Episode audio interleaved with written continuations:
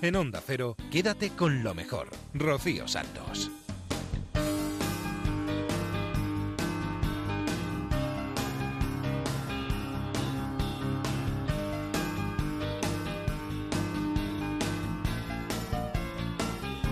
Muy buenas noches a todos. ¿Qué tal? Bienvenidos a Onda Cero, bienvenidos a Quédate con lo mejor, el programa resumen de esta casa donde vamos a repasar lo mejor que ha sucedido en los últimos días. Nos vamos a ir a la Rosa de los Vientos, a Julia en la Onda, más de uno, te doy mi palabra, el transistor, Radio Estadio y vamos a empezar por la brújula, repasando algunos de los mejores momentos que nos han traído gente tan interesante como Alberto Aparici y la brújula de la ciencia. En esta ocasión vamos a conocer cómo es el funcionamiento de la genética del color de la piel y qué información nos aporta sobre nuestros antepasados.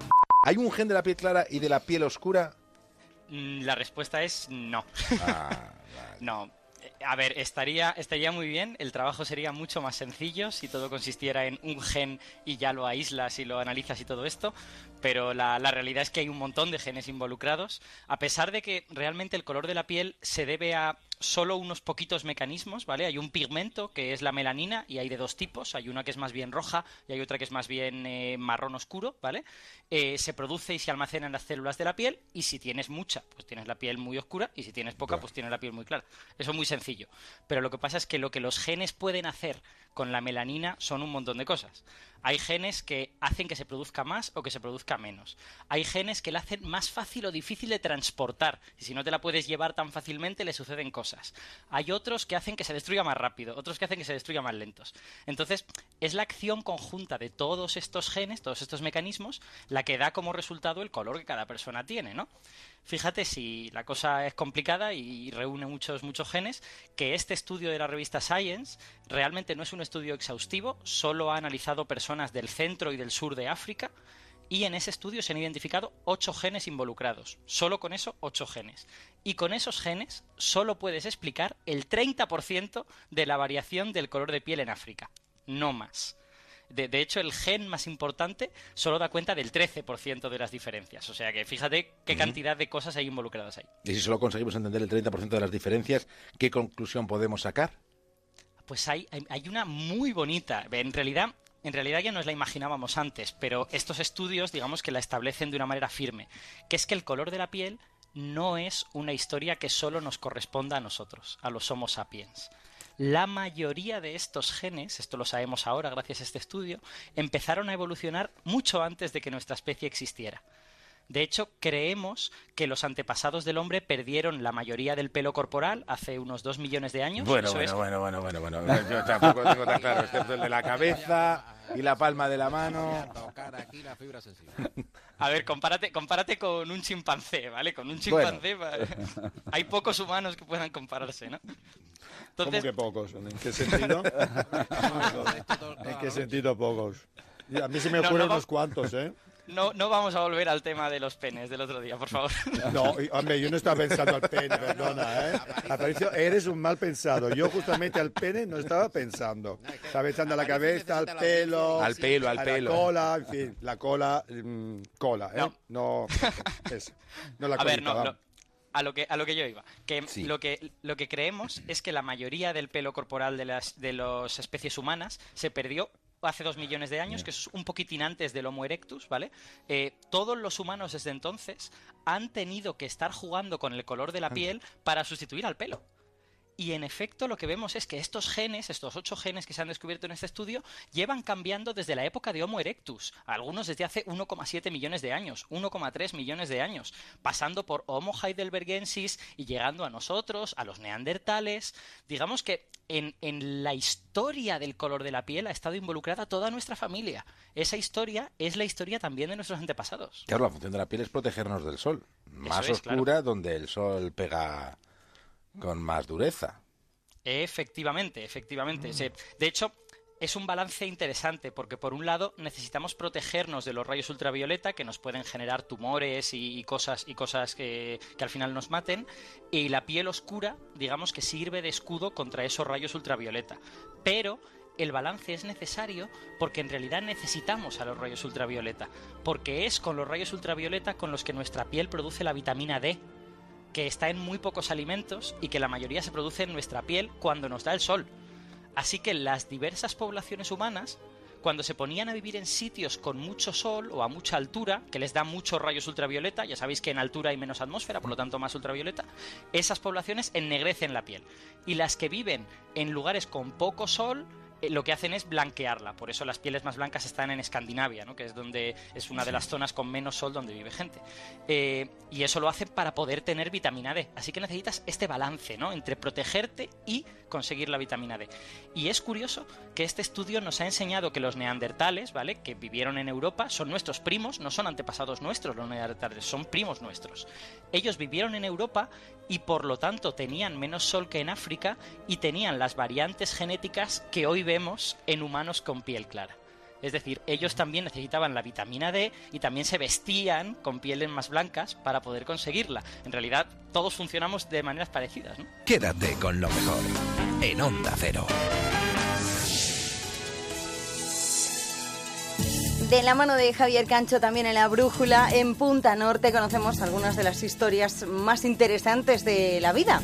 Y en esta ocasión nos va a hablar del extraño caso del doctor Barry. El doctor James Barry, antes de serlo, ingresó en la Escuela de Medicina de la Universidad de Edimburgo. Tenía 14 años. El joven Barry estaba emocionado de poder aprender la profesión que tanto le apasionaba aunque aquel periodo no le resultó precisamente sencillo. Hubo de soportar burlas recurrentes entre sus compañeros por su baja estatura y por lo friolero que era, porque rara vez se quitaba el abrigo y en escasas ocasiones acudía a las cantinas a compartir unas cervezas con el resto de estudiantes.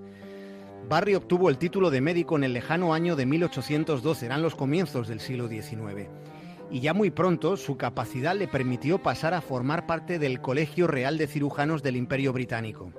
De modo que antes de cumplir 20 años ya era el médico personal de Lord Charles Somerset, que fue uno de los militares ingleses más influyentes de la época. Aquello solo fue un pequeño peldaño en la ascensión de una trayectoria considerable.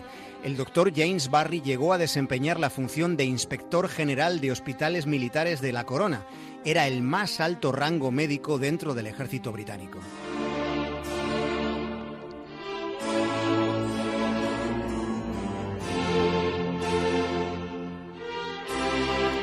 La personalidad de James Barry resultaba controvertida. Se dijo que tenía un temperamento iracundo.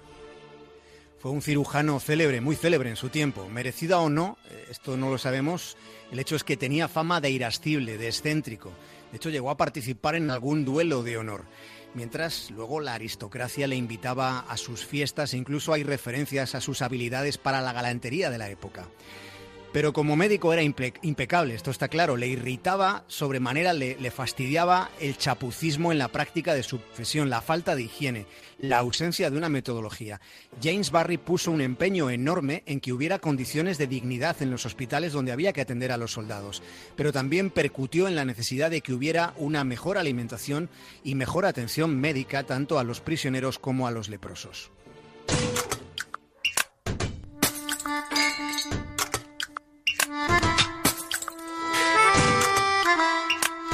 Barry, de quien hoy estamos hablando, fue el primer cirujano británico que hizo una cesárea en la que la madre sobrevivió.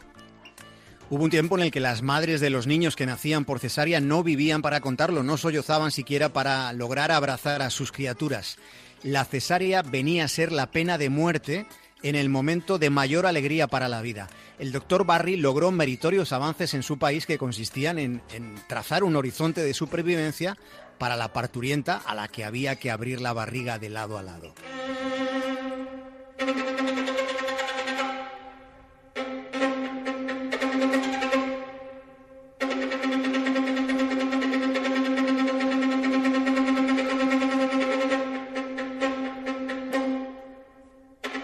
Sucedió que un día, después de haber salvado tantas vidas, el doctor Barry se murió.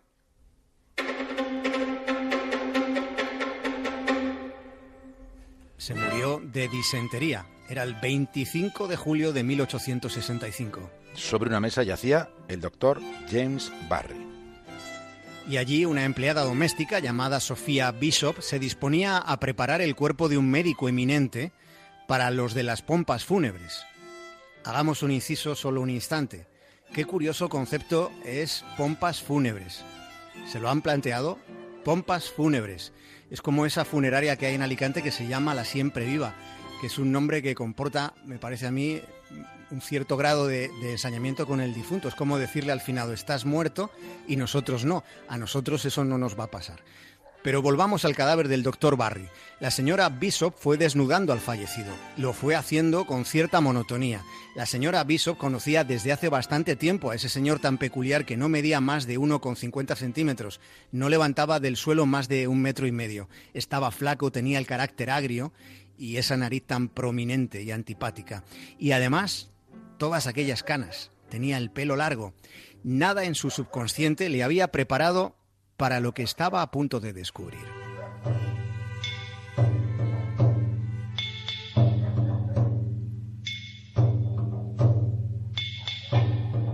El doctor James Barry tenía cuerpo de mujer. La señora Bishop tenía delante a una anciana con los senos aplastados, pero al instante dejó de albergar la más mínima duda. Los genitales que tenía el señor Barry no eran de hombre, eran de una mujer, se trataba de una mujer sin duda. El señor Barry era una señora. Eso fue lo que pensó. Pero no le dijo nada a nadie, consternadísima, hasta después del funeral.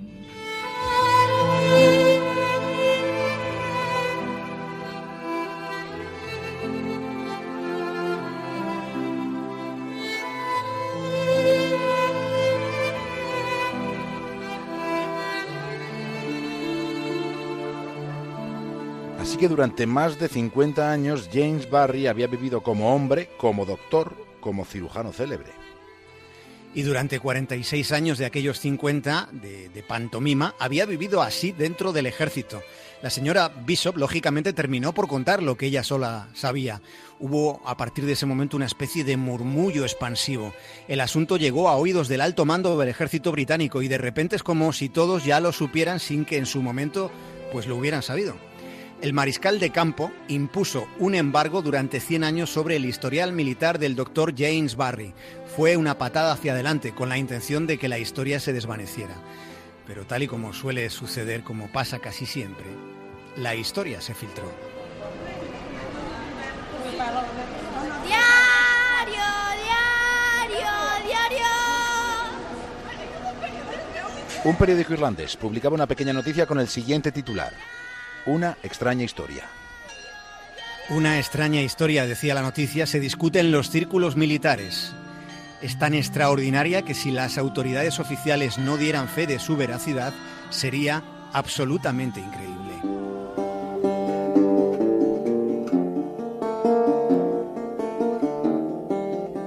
Hubo que comprobarlo. Durante 140 años los historiadores intentaron comprobar la veracidad de toda esa historia. Hasta el mismísimo Charles Dickens reservó un espacio en su revista bajo el epígrafe Un misterio todavía. De hecho, ha sido durante el presente siglo, durante este milenio en el que andamos, cuando se ha confirmado ya por fin la sospecha. El doctor James Barry se llamaba en verdad Margaret Balclay.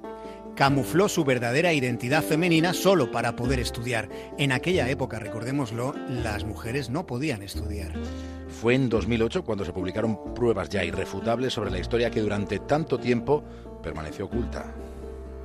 Un hombre llamado Michel Dupré, después de un laborioso trabajo detectivesco, publicó cómo todo fue planificado desde el principio. Dupré supo de la existencia del doctor Barry cuando era niño en Ciudad del Cabo, en Sudáfrica, donde el doctor trabajó, donde la en verdad doctora trabajó. Allí fue muy conocido por cómo cambió los hospitales.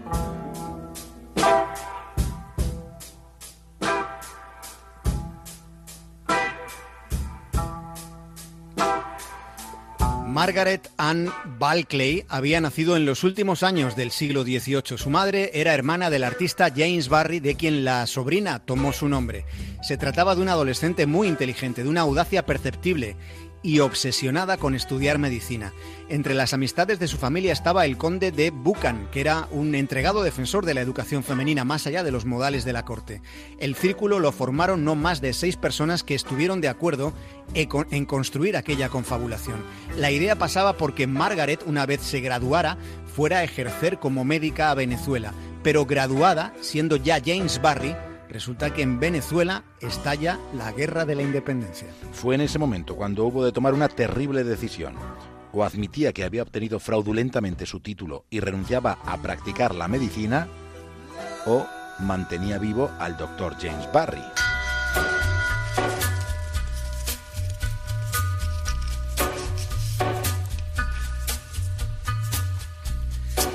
Este caso de James Barry, la historia de Margaret, contiene dos episodios más que no queremos pasar por alto. Aquel día, en el que la señora Bishop se topó con una fabulosa sorpresa, también se percató de algo más. Margaret tenía estrías en la piel de su estómago. Aquello significaba que estuvo embarazada a una edad muy temprana.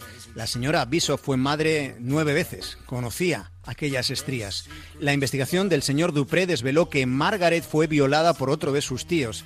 Todos sus secretos estaban en un viejo baúl, en un santuario secreto donde había pegado imágenes de trajes, trajes femeninos, sombreros, peinados que nunca tuvo la oportunidad de llevar, nunca. Ese era el baúl de sus frustraciones. La de hoy es una historia de homenaje a todas aquellas mujeres a las que no se les permitió. Quédate con lo mejor, con Rocío Santos. Nos gusta contar historias tiernas, historias de amor, historias divertidas, pero hay veces que tenemos que contar historias trágicas. Para eso nos vamos a ir hasta el transistor. Sebastián Álvaro nos va a hacer un repaso por la trágica historia de Hayden Kennedy. El pasado domingo mm, murió Hayden Kennedy, que es una de las mayores promesas del mundo de- del alpinismo y en una historia que, que David, Al- Terrible. David Alonso decía que no era bonita, hombre, bonita no, pero, pero cuando menos romántica sí. Sí, y terrible a la vez, porque es un chaval de 27 años que se ha quitado la vida y era eh, probablemente el mejor alpinista norteamericano de la actualidad y uno de los mejores de la élite del alpinismo mundial. Y estamos hablando de alpinismo de dificultad, alpinismo de compromiso, alpinis- alpinismo de jugarte mucho la vida por aquello que, que haces. Y entonces el- el- ha sido terrible, ¿no? Que, que un tipo que tiene dos pioles de oro, que tiene 27 años, Dos pioles de oro son dos balones de oro. Pero, pero mucho más. Porque se juega la vida. Yo, ya, yo- bueno, yo- pero digo ya, esa- sabes que respeto a. Cristiano y Pero- a Messi mucho. sí. Pero, pero un piole de oro te lo juegas, eh, te lo ganas no metiendo más goles, sino haciendo dos escaladas probablemente irrepetibles, en los que en las dos escaladas esas que, que hace con su compañero, su compañero tres años después no está vivo porque se ha matado. Y, Pero- el- y lo que le ha pasado es que ha salido a esquiar en Montana con su novia, que era también eh, alpinista y esquiadora. Han tenido una luz que, el- que los ha sepultado. Al parecer él ha logrado salir. Ya hemos contado aquí muchas veces que hay técnicas para si te cae una luz y, y sobre todo si vas con tablas que tienes que hacer, intentar nadar, pues, pues él que tenía mucha más experiencia, que es un tipo muy experimentado en el Himalaya y en el Karakorum, ha salido la novia. eh, Eso te iba a decir, eh, que a él le sorprende una avalancha en Montana, ¿no? Sí. Cuando está con su novia y él sale. él sale, intenta buscar a la novia, que él, él tiene 27, ella 23, intenta, eh, eh, pero no lo consigue, ya se da por vencido, va a buscar el grupo rescate, el grupo rescate eh, sigue buscando a, a la novia, a la novia la van a encontrar sepultada 48 horas más tarde, pero en Ya esas, eh, eh, sí, pero en esas 48 horas eh, él ha vuelto a casa, ha meditado y se ha quitado la vida. Es decir, él, él mm, se mata prácticamente al mismo tiempo que los rescatadores están encontrando el cuerpo de, de su chica. ¿Cuánto se puede durar eh, eh, enterrado en la nieve? En, en principio muy poco tiempo. ¿no? A partir de, de la primera media hora, una hora, va disminuyendo gradualmente. Que no quiere decir que se han dado casos de personas eh, que, que han sobrevivido después de estar varias horas debajo de la nieve. Pero son casos excepcionales que además se lo han contado porque haces un poco de hipotermia, te baja la temperatura corporal y entonces realmente consumen muy poco oxígeno y luego lo que hacen es como revivirte, entre comillas. Pero esos son casos Entonces, excepcionales. encuentran a la novia 48 horas, o sea, dos días después. Sí. Y, Y él se mata 24 horas más tarde. Y es, le, encontraron en, hace el, el domingo, ¿no? El domingo. Esto ocurrió el sábado, él se mató el domingo y el padre, que el padre también es un, un alpinista muy famoso eh, norteamericano, con escaladas en Alaska, editor de, de la revista más prestigiosa del mundo del alpinismo en, en Estados Unidos, que es Alpinis, él fue el encargado de dar la, la noticia diciendo que él había decidido quitarse la, la vida y que, que la madre y, y- y él tristemente respetaban la decisión de, de su hijo, ¿no? Hayden Kennedy tenía 27 Siete años. años. Sí, un chaval joven y, y realmente es una auténtica tragedia que nos pone delante del espejo. Si, eh, porque él ya había escrito varias veces, ¿no? Él, sabe que la actividad que estaba haciendo es extremadamente peligrosa, pero lo que echaba en menos eran los amigos que, iba perdiendo. La gente que va a esta velocidad, que gana estos balones de, oro tan jóvenes, quiere decir que se están jugando el físico y lo que les va ocurriendo es que van perdiendo compañeros o ellos mismos muy pronto. Y, y él se preguntaba precisamente eso, ¿no? ¿a dónde nos llevaba? How many roads must a man walk down before you call him a man? How many seas must the white dove sail before she sleeps in the sand? Isn't how many times must the cannonballs fly before they're forever banned? The answer, my friend, is blowing in the wind. The answer is blowing in the wind.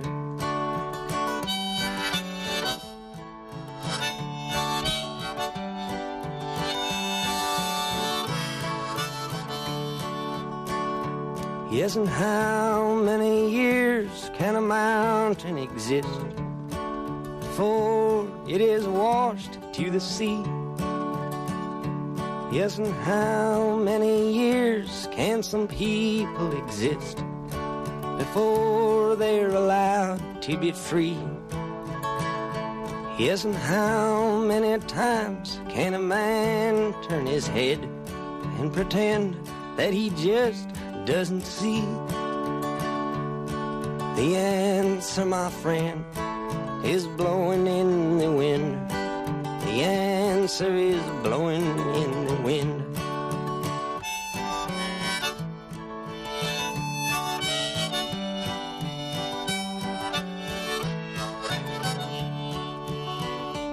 Yes, and how many times must a man look up before he can see the sky?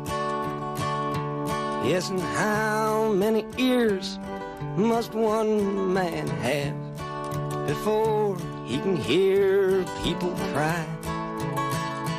Yes, and how many deaths will it take till he knows that too many people have died? The answer, my friend, is blowing in the wind. The answer is blowing in the wind.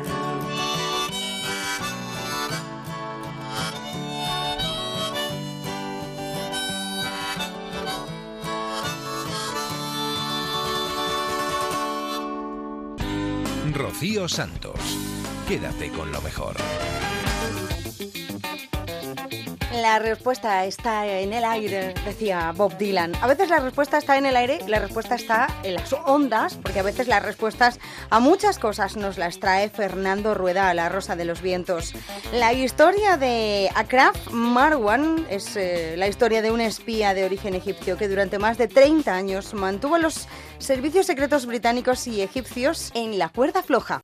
Atentos a la historia de hoy.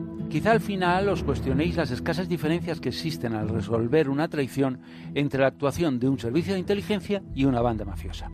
Estamos en Egipto, en 1965. Un joven de 21 años, Asraf Marwan, se enamoró de Mona Nasser, una de las hijas del presidente del país, lo que le abre la puerta de acceso a los despachos del poder. Se acaba de graduar como ingeniero químico, pero le invaden las ansias de ser rico y poderoso. Viaja con frecuencia por el mundo y especialmente a Londres. En 1969 se pone en contacto con el Mossad en Londres para ofrecerle sus servicios en contra de su propio país y de su suegro.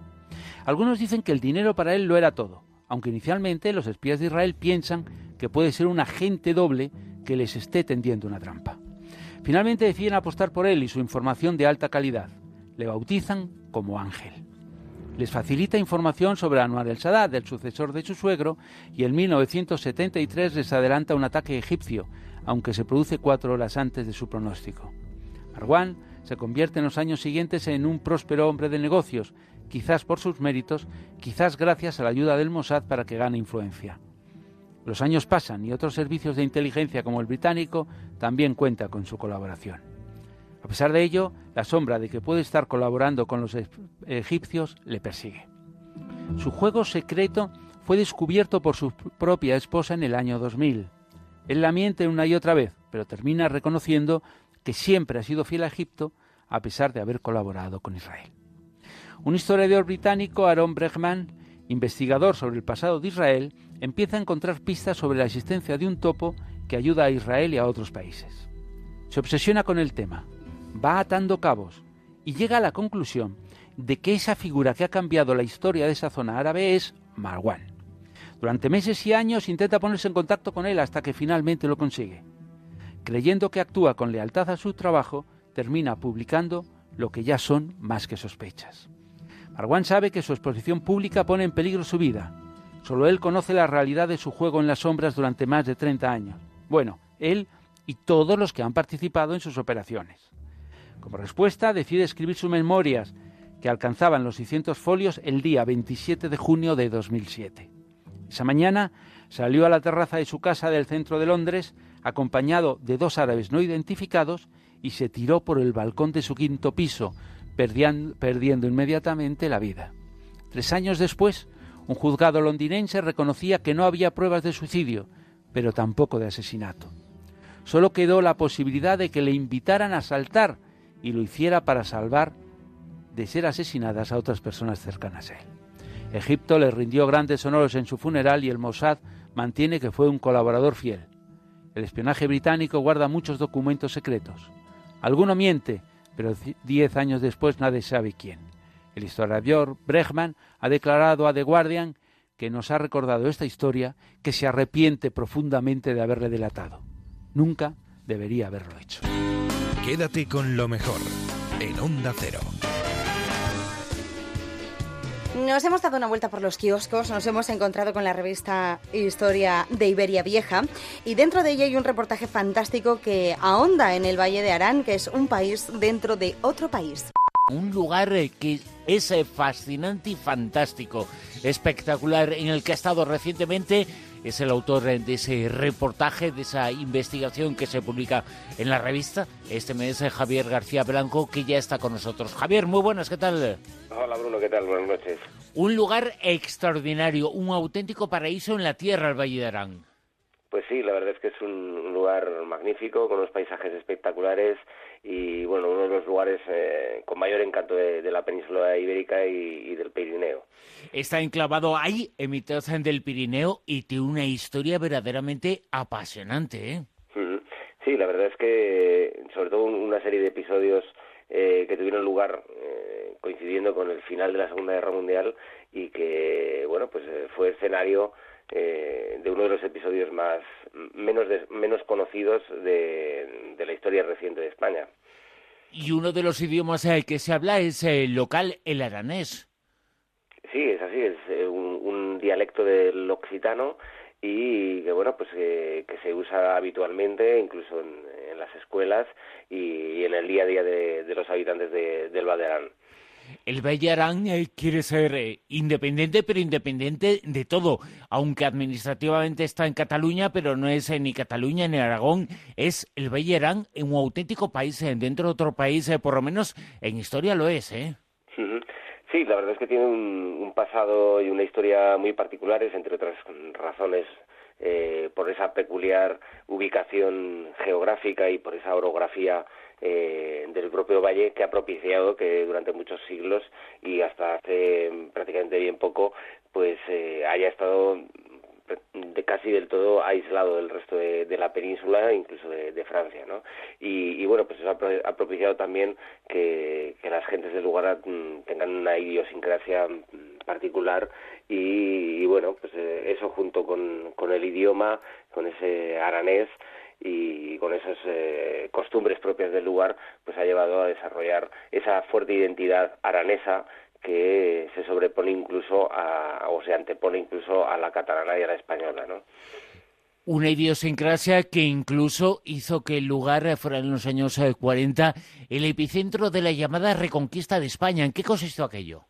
Bueno, esto es un, episodio singular eh, y, que bueno es muy poco conocido no eh, y bueno pues consistió básicamente en una operación eh, protagonizada por unos 4.000 eh, guerrilleros republicanos eh, que, en, esos momentos estaban integrados en el maquis francés, en la resistencia francesa, y que bueno, pues no tenían otra, otro objetivo que el de intentar invadir España, derrocar el, franquismo y pues devolver la democracia a, España, ¿no? Y para eso, pues ese plan tan ambicioso pasaba por la conquista del Valle de Arán para así instaurar un gobierno provisional republicano eh, en territorio español y, dar así un poco eh, pie a obligar a las potencias aliadas a posicionarse del lado de, los republicanos españoles y con la esperanza de, que se propiciara una invasión aliada eh, que acabara con el régimen franquista.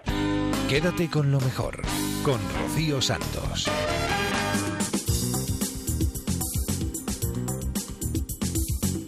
Hace unos días en La Rosa de los Vientos tuvimos la ocasión de charlar con Miguel Pedrero sobre el resultado de su última investigación publicada en la revista Año Cero. Es una investigación que relata enigmáticas experiencias con la luz, una luz extraña que los testigos definen como maravillosa. Una luz extraña, eh, de una luminosidad que nunca habían observado antes, es decir, una luz especial, una luz extraña que, como digo, se presenta junto a toda una serie de fenómenos extraños. Tema la investigación, eh, contactos eh, con luces sobrenaturales, se encuentra en la revista Año Cero, eh, cuyo tema de portada es La sábana santa envolvió a Jesús de Nazaret y el subtítulo de ese tema de portada es Su cuerpo emitió misteriosas radiaciones. Y uno de los temas, como decimos, es, es, este reportaje de Miguel Pedrero sobre luces sobrenaturales, sobre luces que generan muchas cosas y hasta el 90% de las eh, personas que han tenido una experiencia de esas eh, características dicen eh, sufrir tras la experiencia y tras la vivencia y la visión un despertar de conciencia, incluso, incluso casi recuerda este tipo de experiencias a las místicas y de otro tipo. Todos los la describen de la misma de la misma manera y un denominador común que se repite en todas estas experiencias es la incapacidad de describir o de trasladar la belleza de salud a palabras.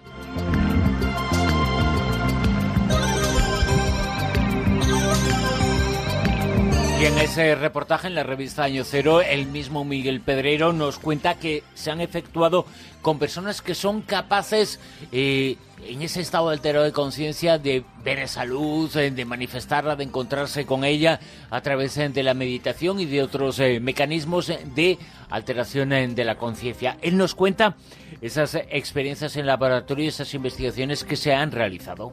Y lo que se ha demostrado en todos los casos es que se producía una disminución de los valores delta y teta y, y otra serie de cambios en, en la actividad cerebral de estos meditadores, ¿no?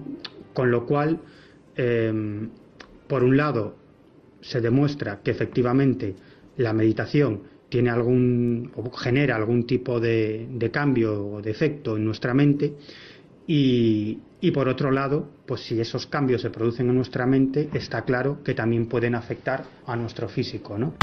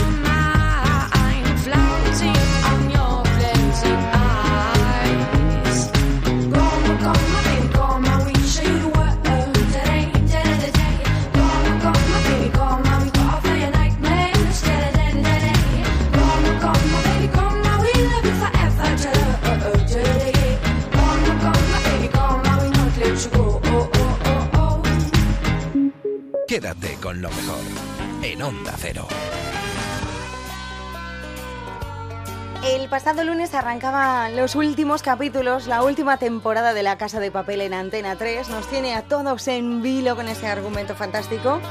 Y José Luis Salas en No Sonoras quiso tener a uno de sus actores protagonistas, a Paco Tous, que nos ha estado contando cómo va la serie, pero sin desvelar nada, ¿eh? Ojo. Quiero que me hables de tu papel, que es bien diferente a los que has podido hacer para otras series y otros formatos. Bueno, sí, aquí marca mucho, muchísimo, eh, como en todos, ¿eh? para mí el guion es importantísimo. Entonces es poner a, a un padre a un- a- apretándole bien las tuercas, ¿no? A un paso de tuerca bastante pasado, ¿no? Eh, la situación en la que lleva al hijo y demás. Y, y bueno, pues a mí, a cualquier actor que nos apriete un poco las tuercas en el sentido de, de riesgo, de arriesgar más para la interpretación o el pos de la interpretación, pues nos viene bien, nos gusta, ¿no? Es, entre comillas, un alarde.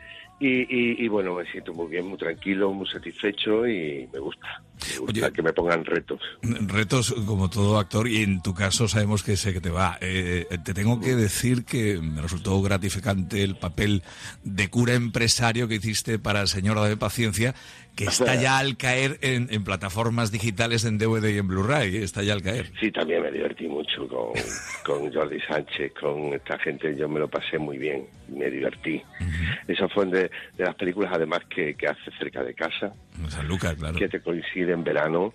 Eh, entonces, eh, perdonar, pero mm, a todo el mundo que se lo contaba se le ponía, se le ponía la, claro, muerto de envidia.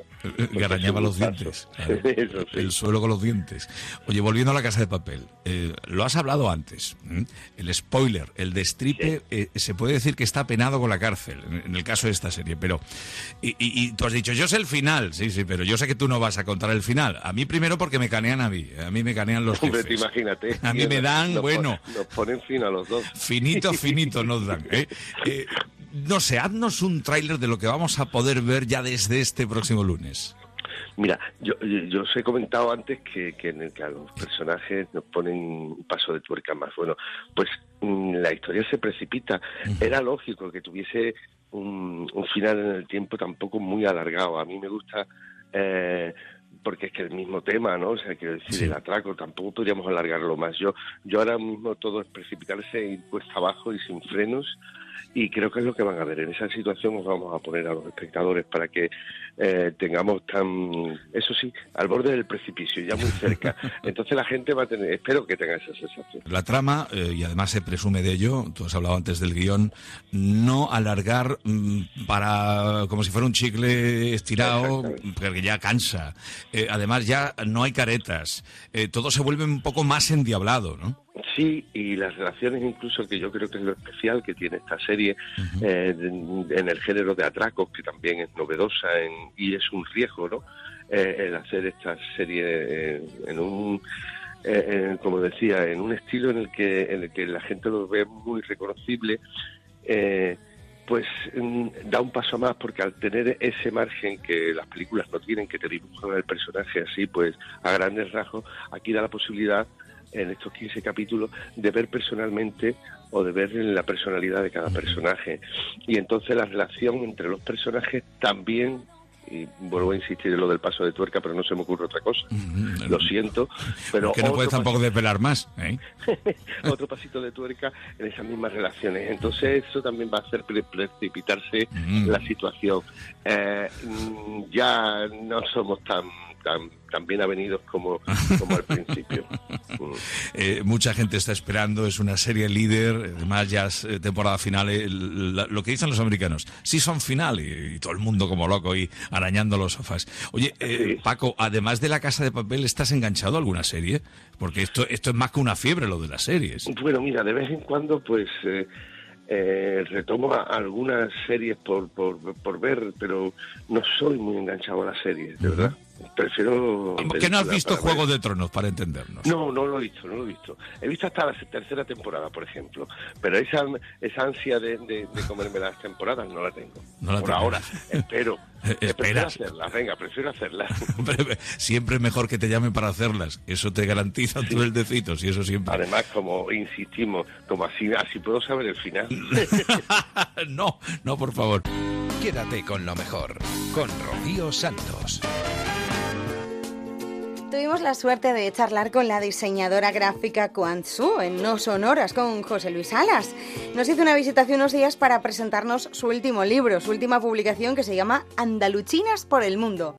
Andaluchinas por el mundo. Gazpacho agridulce 2. Esto es una continuación, se puede entender como una continuación del Gazpacho agridulce, una autobiografía chino-andaluza, ¿no? Bueno, se puede y se debe. Es que yo creo que las segundas partes nunca fueron buenas. Entonces, yo cuando hice la primera novela gráfica eh, tenía continuidad. Lo que pasa es que, claro, dije, bueno, voy a cortar aquí porque eh, donde corta la primera, porque en algún lado hay que cortar. Yo no puedo hacer 500 páginas del tirón o 300. De hecho, me alegro un montón de haber parado un par de años porque también mi estilo de dibujo ha madurado, la narrativa, todo. Y, y aquí está, Andaluchinas por el mundo. Andalucina por el mundo. Oye, eh, Juan, eh, Juan Su, ¿has hecho este libro para quitarte malos rollos? ¿Para ajustar alguna cuenta pendiente? Eh, no, no, para nada. Lo he hecho para mí, para mis hermanas y porque tenía una historia que contar, no porque quisiera ajustar cuentas con nadie. Ahora lo he hecho con la intención de que, de que ah, pues pueda servir a la gente para que entienda mejor la- las segundas generaciones de inmigrantes que hemos nacido aquí. Exactamente, por, por si la gente que nos está escuchando diciendo, el Salas está hablando con Guan- Guansú, un, un libro que se llama Andaluchinas, Gazpacho agridulce, ¿esto qué es lo que es? Bueno, pues Guansú es española, española, es segunda generación de, de- de una familia china. ¿Cuál? Porque tú eres andaluz, además. Hombre, yo andaluchina de pura cepa de toda la vida. Andaluchina de pura cepa. Tremendo. De, ahí ha- de ahí ha salido el título del libro y todo andaluchina de toda la vida, porque a ver, es mucho más fácil de decir China, andaluza o andaluza y China, mucho más corto. Andaluchina, claro. Bueno, eh, hablas de segunda generación. eh, en tu primer libro, una vez eh, publicado, eh, sé que te sorprendió un poco algún revuelo en redes sociales, en ese ojo patio que se ha convertido Internet, ¿no?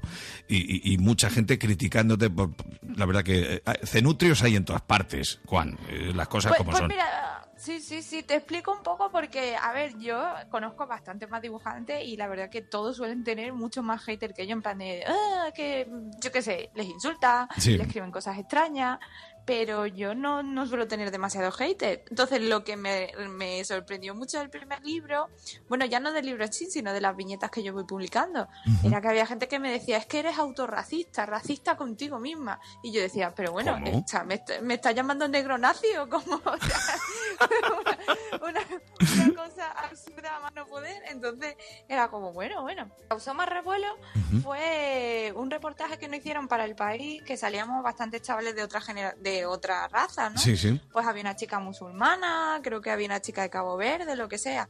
Y entonces eso sí que causó muchísimo revuelo.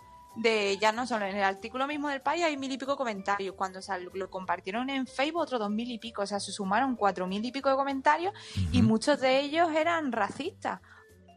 Ya no, o sea, racistas de- del sentido de si estos se sienten, como si dijeran que si estos se sienten españoles, yo soy menos español. O sea, como Sí, si de, de segunda hubiera fila. Es que eres de segunda fila, ya, ya, ya. Sí, sí, sí. Entonces era como, perdone usted. ¿De qué está usted ¿sabe? hablando? Tranquilo, relájese, amárrese. Despacito, despacito. Sí, sí, o sea, que racismo, pues bueno, poquillo y nada, puntualmente. Oye, Guansú, eh, me pregunta Olvido Macías que te- me traslada a la siguiente pregunta. ¿Cómo sobrellevas la pertenencia a dos mundos tan distintos? Pues muy bien, muy bien. Eso, madre mía, ya pasó. O sea, es difícil cuando eres pequeño y no tienes ningún referente, ¿no? Porque todos tus amigos son españoles, pero tus padres son chinos, es bastante tradicional. Entonces te sientes como perdido ahí entre dos mundos. Entonces cuesta mucho. O sea, que todo es un recorrido y un camino. eh, sentirte a gusto y ver que, que, que esto es lo normal, que no pasa nada por ser de un lado y de otro. Oye, de los dos. Guansú, si, si hubieses cobrado un euro cada vez que alguien te pregunta por un tópico, ¿serías millonaria? Más que millonaria, más que Donald Trump. Hubiera comprado Estados Unidos también. Todo el rato, madre mía. la Y, y, y, sigue, tal vez un poco menos, pero siguen, ¿no? Sí, a ver, en Madrid menos, porque yo Sí. resido en Madrid, pero cuando vivía en Andalucía y tal, o en el pueblo, era como, madre mía, por favor, pararse ya. O sea, es como vivir el Día de la Marmota todo el rato. O cuando Día la, de la gente me conoce de... Sí, cuando la gente me conoce de nuevo, madre mía, qué pesadilla, por favor. Claro, porque te ven, te ven, ven tu aspecto, eres una chica china, eh, te- pero eres andaluza, eres española, y, y- y te oyen hablar con ese deje andaluz, y, y los dejas descolocados a todos, claro. Sí, sí, pero a ver, yo tengo paciencia porque sé que la mayoría de la gente, porque siempre hay un que otro cenutrio, pues la gente lo hace sin maldad y porque siente genuina curiosidad. Entonces yo les explico, no sé qué. no, no pasa nada. O sea, hay gente que me dice que le da vergüenza, ¿no? El otro día conocí a un muchacho, un amigo, y me dice, Jope, Juan, ¿sabes, sabes hablar chino? Pero ya después de semanas de conocerle, le dije, Pacoto, tío, pero si me conoces de hace semanas, me dice, ya, pero es que ya me daba vergüenza preguntarte, es que todo el mundo te tiene que preguntar. Y yo dije, en verdad sí, ¿sabes? Pero que a mí no me molesta contestarte. Me Oye. molesta cuando la gente va de subidilla. Ah, eso ya a distinto. Oye, y, oye, y, y tus padres qué dicen de tus libros? Porque ahí te lanzas y, y cuentas, hombre, algo de ficción debe haber, pero, pero estás contando tu vida y la, y la de tu familia también en cierta medida, ¿no? Bueno, fricción hay. Claro que hay Hombre, ficción, claro, porque... claro. eh, y lo que pasa es que lo cuento de una forma muy amena y cercana que dicen que el diablo engaña con medias verdades. No sé si me entiendes. Perfectamente. Quédate con lo mejor, con Rocío Santos. Vengo por la vereda con el delirio de los que sueñan con este gesto, con este gesto que me ha dado el sol. tiene una voz cristalina. Y además tiene una forma de cantar y de contar las cosas envidiable. Pasión Vega estuvo charlando con Isabel Gemio presentando su último disco que se llama 40 quilates con el que celebra sus 25 años de trayectoria. Ha pasado muchas cosas en estos 25 años, Pasión. Eh, m- Sí. Leí en alguna entrevista tu sueño de ser madre, ya lo has cumplido. Se van cumpliendo los sueños. Sí, la verdad es que todo desde que desde mis comienzos han sido han sido cumplir esos sueños, esos sueños que se tienen de pequeña, de cantar, de, de subirte al escenario con un vestido largo, eh, glamuroso, todos esos sueños que parecen al principio una tontería y que podrían podrían pertenecer a, a todas las niñas, ¿no? Pues de repente tú vas, vas viendo como como a ti se te van se te van cumpliendo, ¿no? Esa ilusión de, de editar tus primeros discos, de cantar en tus primeros teatros.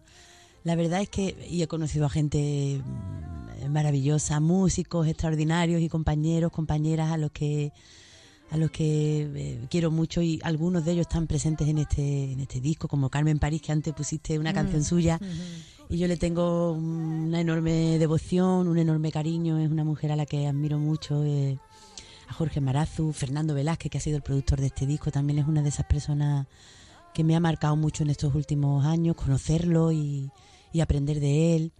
Y, y lo que te rondaré, Morena, espero. ¿Y la maternidad qué te ha aportado? ¿Qué te ha cambiado en la vida? en pues, tu vida. muchas cosas se convierte en una prioridad absoluta, ¿no? Mm. Y entonces te, te quita mucho mucho egoísmo. No es que yo me considero una persona egoísta, ¿no? No, no. Ujú. No, pero si algo tenía de, de- de egoísta o de egocentrismo, ¿no? Que todos Sí. los artistas en cierta manera tenemos esa parte.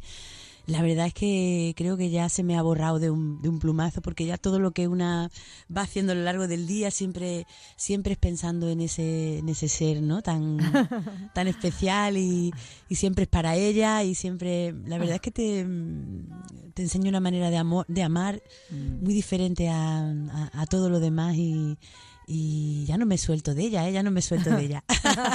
¿Y qué le cantas? ¿Qué le cantas? Seguro que alguna nana maravillosa o ¿qué le Pues cantas mira, a tu yo le canto mucho la tarara, porque es una melodía Oh, que me gusta es que mucho. es bellísima, claro. Sí, es una melodía muy bonita, además, como hay que contrarrestar tanta música, eh, ¿cómo te diría yo?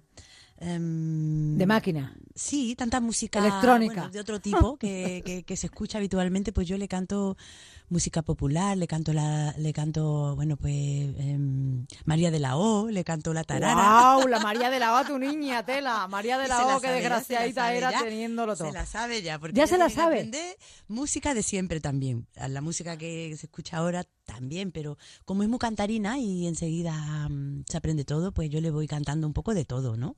Qué bonito. Y bueno, de Serrat, de, de todo. De Serrat también le cantas. Qué bonito, de verdad. Qué, qué ¿no? Para tu niña que tú le vayas cantando así al oído, cerquita, ¿no? ¿Cómo le suena la tarara a capela? Yo le canto así muy suavito, le digo, tiene mi tarara un vestido verde lleno de volantes y de cascabeles. La tarara sí, la tarara no, la tarara niña que la he visto yo. Qué belleza, la verdad. Pasión. Qué voz tienes tan, tan, tan maravillosa. Qué voz, Gracias, la verdad. muchas gracias. Tienes una voz am, única. Y bueno, por eso ya 25 años, claro. Si es que dicen que lo más difícil en este país es mantenerse, pasión. Sí, es muy, es muy difícil. También es lo, es lo- lo- yo creo que es lo lógico. En cierta manera es lo que te, es lo que te hace seguir creciendo, ¿no? Y seguir reinventándote.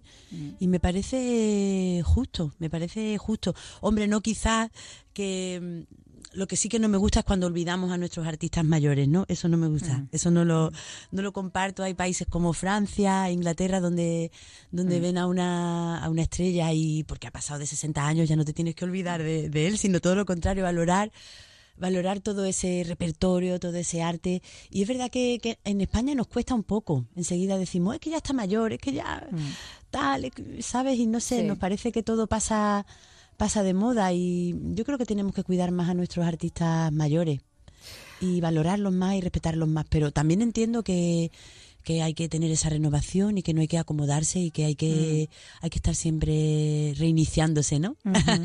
Quédate con lo mejor, con Rocío Santos.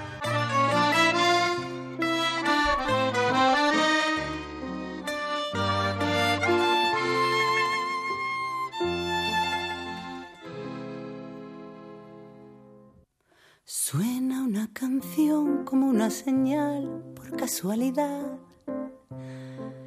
Un vuelo para dos. Tú buscas calor, yo busco unas manos que calentar, que acaricien mi corazón. No cabe dudar, vamos a beber todo de una Son las 5, las 4 en Canarias.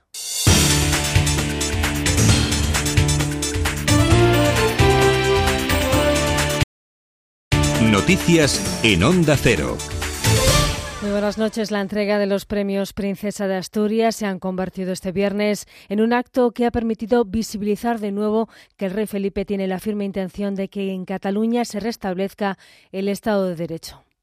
España tiene que hacer frente a un inaceptable intento de secesión en una parte de su territorio nacional.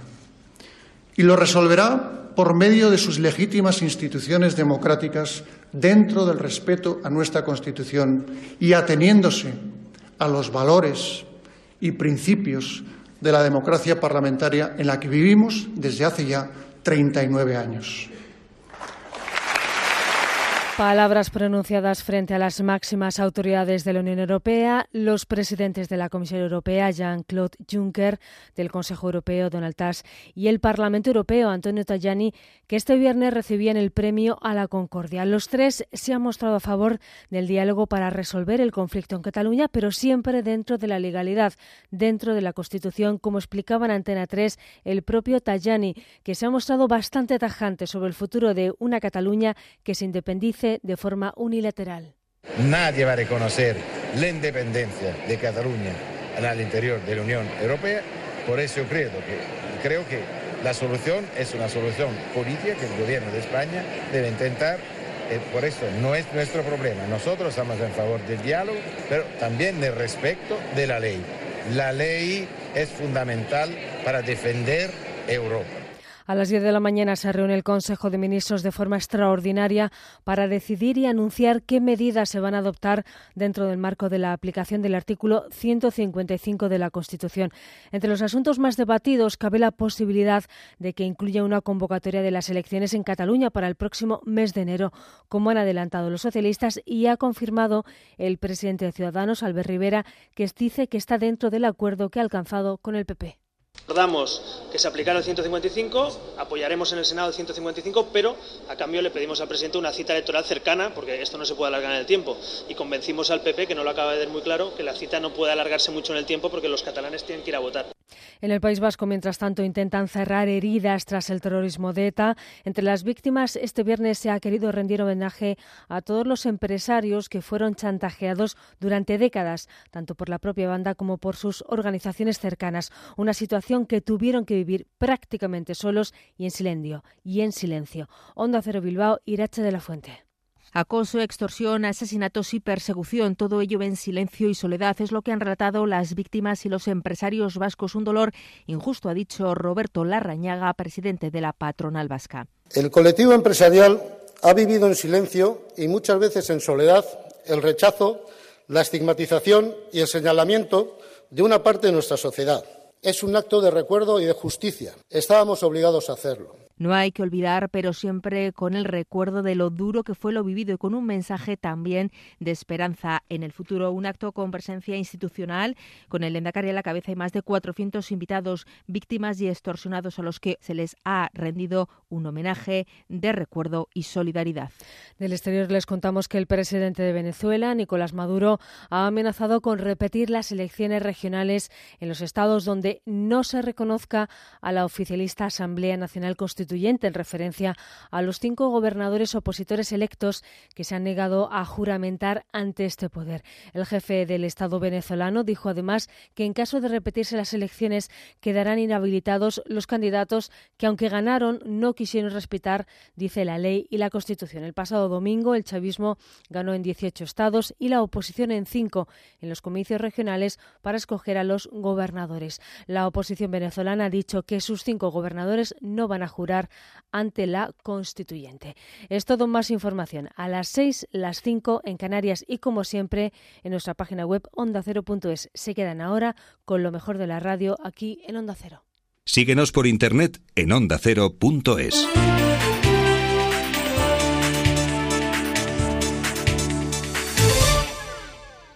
Testimonios conmovedores. Usted ha perdido su casa, no tú has perdido tu casa, ¿no? Perdí todo, te he dicho, que le quedé con un poquito de ropa. Salí a abrir la puerta, ya vi, el, ya vi el fuego. Salí sin dinero, salí sin documentos, me quemó todo, todo. No tengo nada, me quedé, quedé con un pantalón y una, una, una camisa. Y... Experiencias que nos acercan a ti. Que hablar ayuda a liberar angustia, es terapéutico. ¿Por qué no? ¿Acaso ante la impotencia se pueda alzar la voz? Te mereces esta radio. Onda Cero, tu radio.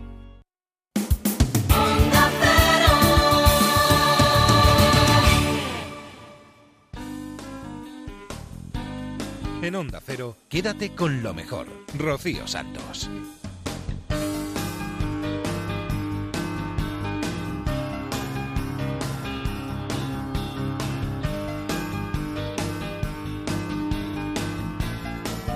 Empezamos la segunda hora de Quédate con lo mejor. Aún nos quedan un montón de cosas por escuchar en los próximos minutos aquí en Onda Cero.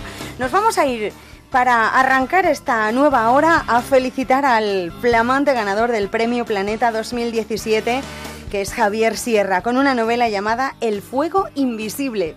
Javier Sierra, buenos días. Muy buenos días, Juan Ramón. Enhorabuena. Gracias. Tuve ya oportunidad, y, y me lo diré, de decírtelo personalmente anoche aquí en Barcelona, pero eh, lo reitero. Es el ganador de la eh, 66 edición de los Premios Planeta con El Fuego Invisible, que fue presentada curiosamente con el con, nombre de la montaña artificial y el seudónimo de Victoria Goodman, que es, si no me equivoco, un personaje de eh, la novela, Javier. Sí, así es. Eh, Victoria Goodman es el personaje troncal de la novela, es una eh, mujer de cierta edad que es profesora de literatura, que tiene una academia eh, de, de, escritura experimental en el centro de Madrid y a la que llega el eh, narrador de esta historia em, de una manera un tanto azarosa y se ve implicado en, en, una peripecia vertiginosa en busca del grial, porque ellos están discutiendo sobre la primera novela moderna, uh -huh. es una novela del siglo XII, eh, que es una novela dedicada al Santo Grial, es el cuento del grial de Cretien de Troyes, ¿no? de Cretien de Troyes. Eh, él, lo, dijo, dijiste ayer, y, y, además voy a subrayar un par de cosas ayer en tu intervención, nada más eh, anunciarse el, el, el premio. Eh, la palabra clave es grial y en la novela la palabra es clave, es decir, eh, es como una reivindicación del papel de la palabra, algo que para nosotros en la radio pues es particularmente importante, como para ti, um, los escritores en la literatura, la palabra. Bueno, piensa que en los textos sagrados de todo el mundo eh, la mención a la palabra es súper importante, ¿no? Es, es, es la, lo, lo, primero que se crea es la palabra, es darle nombre a las cosas, ¿no? Uh -huh. eh, eso ya imprime un carácter especial. Muchas palabras en su origen tienen un componente mágico eh, que las vinculan con cosas que, con conceptos que hoy casi se nos olvidan. Eh, y yo he querido reivindicar eso, subrayarlo, y por eso el protagonista de la novela, el que narra la historia en primera persona, bueno, pues es un lingüista, es un experto uh -huh. en palabras, el, adora la etimología y se juega mucho con ellas a lo largo de las páginas del Fuego Invisible. Eh, Javier, eh, por fin, ¿eh? Por fin te lo han dado. ¿Cuántas veces optabas el planeta? pues ¿Eras el eterno candidato? Diez años de quinielas y la magia de este año es que como como siempre estaba mi nombre por ahí flotando, eh, yo tenía siempre que desconectar el móvil el 15 de octubre para que no me llamarais preguntándome este tema y me pusierais en un compromiso. Eh, y este año no ha hecho falta. Mm, es el efecto vacuna. Tanto decirlo y al final este año os habéis confiado, ¿no? Y la sorpresa ha sido maravillosa, la verdad. Hoy las obras de, de, Javier Sierra se traducen a más de 40 idiomas. Es el único autor español contemporáneo que ha logrado situar sus novelas en el top 10 de los libros más vendidos en los Estados Unidos. Y sin embargo, el planeta debe hacer una ilusión tremenda, ¿no? Sí, sí, sí, porque hay un componente emotivo, ¿no? Personal. Eh, leí mi primer premio Planeta con 16 años, en busca del unicornio de Juan Eslava Galán, que es parte hoy del jurado. Y, y ya desde niño yo creo que aquella novela me animó a, a contar historias, ¿no? Eh, quería contar historias y quería contar noticias, porque mi vocación siempre ha sido muy periodística y vinculada a la radio, ¿no? Yo empecé Sí, con, sé, sé. en la radio con 12 años, ¿no? Eh, pero con 16 ya barruntaba que, que necesitaba más más espacio, ¿no? Y, y de ahí nace la necesidad de crear y de escribir. Quédate con lo mejor en Onda Cero. Por supuesto que también vamos a felicitar a Cristina López Barrio, que es la finalista del Premio Planeta 2017 con una novela titulada Niebla en Tánger. ¿Has dormido bien, Cristina? He dormido poco, podríamos decir. Ya. Yo tengo la sensación de que no he dormido nada, ¿no? He dormido como tres horas y, y bueno, y luego además es que no, me ha costado muchísimo, no, no he podido dormir porque estaba completamente acelerada y emocionada, ¿no? Y no había manera de, estaba cansadísima, pero no había manera de pillar el sueño. Eh, Cristina, hubo un par de cosas que me, me gustaron mucho, me llamaron la atención de tu intervención cuando se anunció que eras finalista. Eh, me parece que vendiste muy bien la historia. ¿eh? Imagínese una mujer de 40 años que se despierta desnuda en un hotel en Madrid, eh, no sabe lo que ha pasado, hay un hombre desnudo a su lado y cuando se va a ir sin saber muy bien qué hace allí quién es ese hombre, hay una novela sobre la mesilla de noche y ahí empieza todo, me pareció fascinante. Y luego me gustó mucho un término que utilizaste que yo no conocía de Cortázar, que esto eh, seguramente eh, Javier le, a Javier le suena y a todo aquel que haya escrito e intente escribir una novela también, eh, que esta es una novela alimaña, es decir, que hasta que no acabas no te deja vivir. Sí, sí, sí, sí. Es, eh, eso lo decía Cortázar eh, sobre algunos de los cuentos que escribía, ¿no? Entonces era, era un debate que sobre si, digamos, hay algo de, de impro, o sea, si tú improvisas y te pones a escribir así de hoja en blanco, o si tú, eh, antes de ponerte a escribir, haces una estructura en los personajes, ¿no? Y entonces Cortázar decía que había cuentos alemanes que le, que le poseían, ¿no? Y, hasta que no lo terminaba no le dejaba vivir, y ahí no había preparación ninguna, ¿no? Era como una auténtica posesión de tal manera que luego decía que muchas veces eh, le daba como hasta puro firmar sus libros, ¿no? Porque tenía la sensación de que no los había escrito él, ¿no? A mí es que, bueno, me parece, es fascinante, no, no solo como escritor, sino como las cosas que decía como persona, ¿no? Es, para mí es un homenaje a Cortázar también esta novela en parte porque porque yo estoy fascinada desde hace muchos años con un cuento que se llama Continuidad en los parques y esta novela es un homenaje y, y- y es un intento de bueno desde la humildad más absoluta de trasladar a una novela lo que lo que él hace en ese cuento que es una maestría extraordinaria no O sea, Entonces, ese mundo fantástico de Cortázar es el que llevas a, a Niebla en Tánger. Sí, es un mundo, de, es un fantástico, es que es una línea, ¿no? Entre la realidad y la fantasía y juega mucho también con el elemento de la, de la ficción y, y- y de la realidad, ¿no? Porque para resolver todo este misterio en el que se mete la protagonista, ¿no? Como decías en un principio, que, que tiene, aparece desnuda en este hotel y tal, tiene mucho que ver también con, con lo que es el propio tema de la escritura, ¿no? Es la escritura ahí como, como, como trampa, ¿no? Como una creación literaria forma parte también de toda la trama y del misterio, ¿no? Que, que está alrededor de la desaparición del amante de Flora. Eh, Cristina, que eh, conocimos con La Casa de los Amores Imposibles, o El hombre que se mareaba con la rotación de la Tierra, eh, me dicen, Cristina, que tú haces como una gimnasia de concentración que es eh, mm, eh, escribir poemas, pensar poemas, idear poemas antes de, de empezar a escribir tu prosa. Bueno, leerlos. Ojalá. Leerlos. Sí, leerlos. Sí, bueno, yo empecé escribiendo poesía, pero tendría 11, 12 años, que era, era adolescente. Soy una poeta frustrada porque me encanta la poesía. Pero, pero lo que hago muchas veces sí es leer.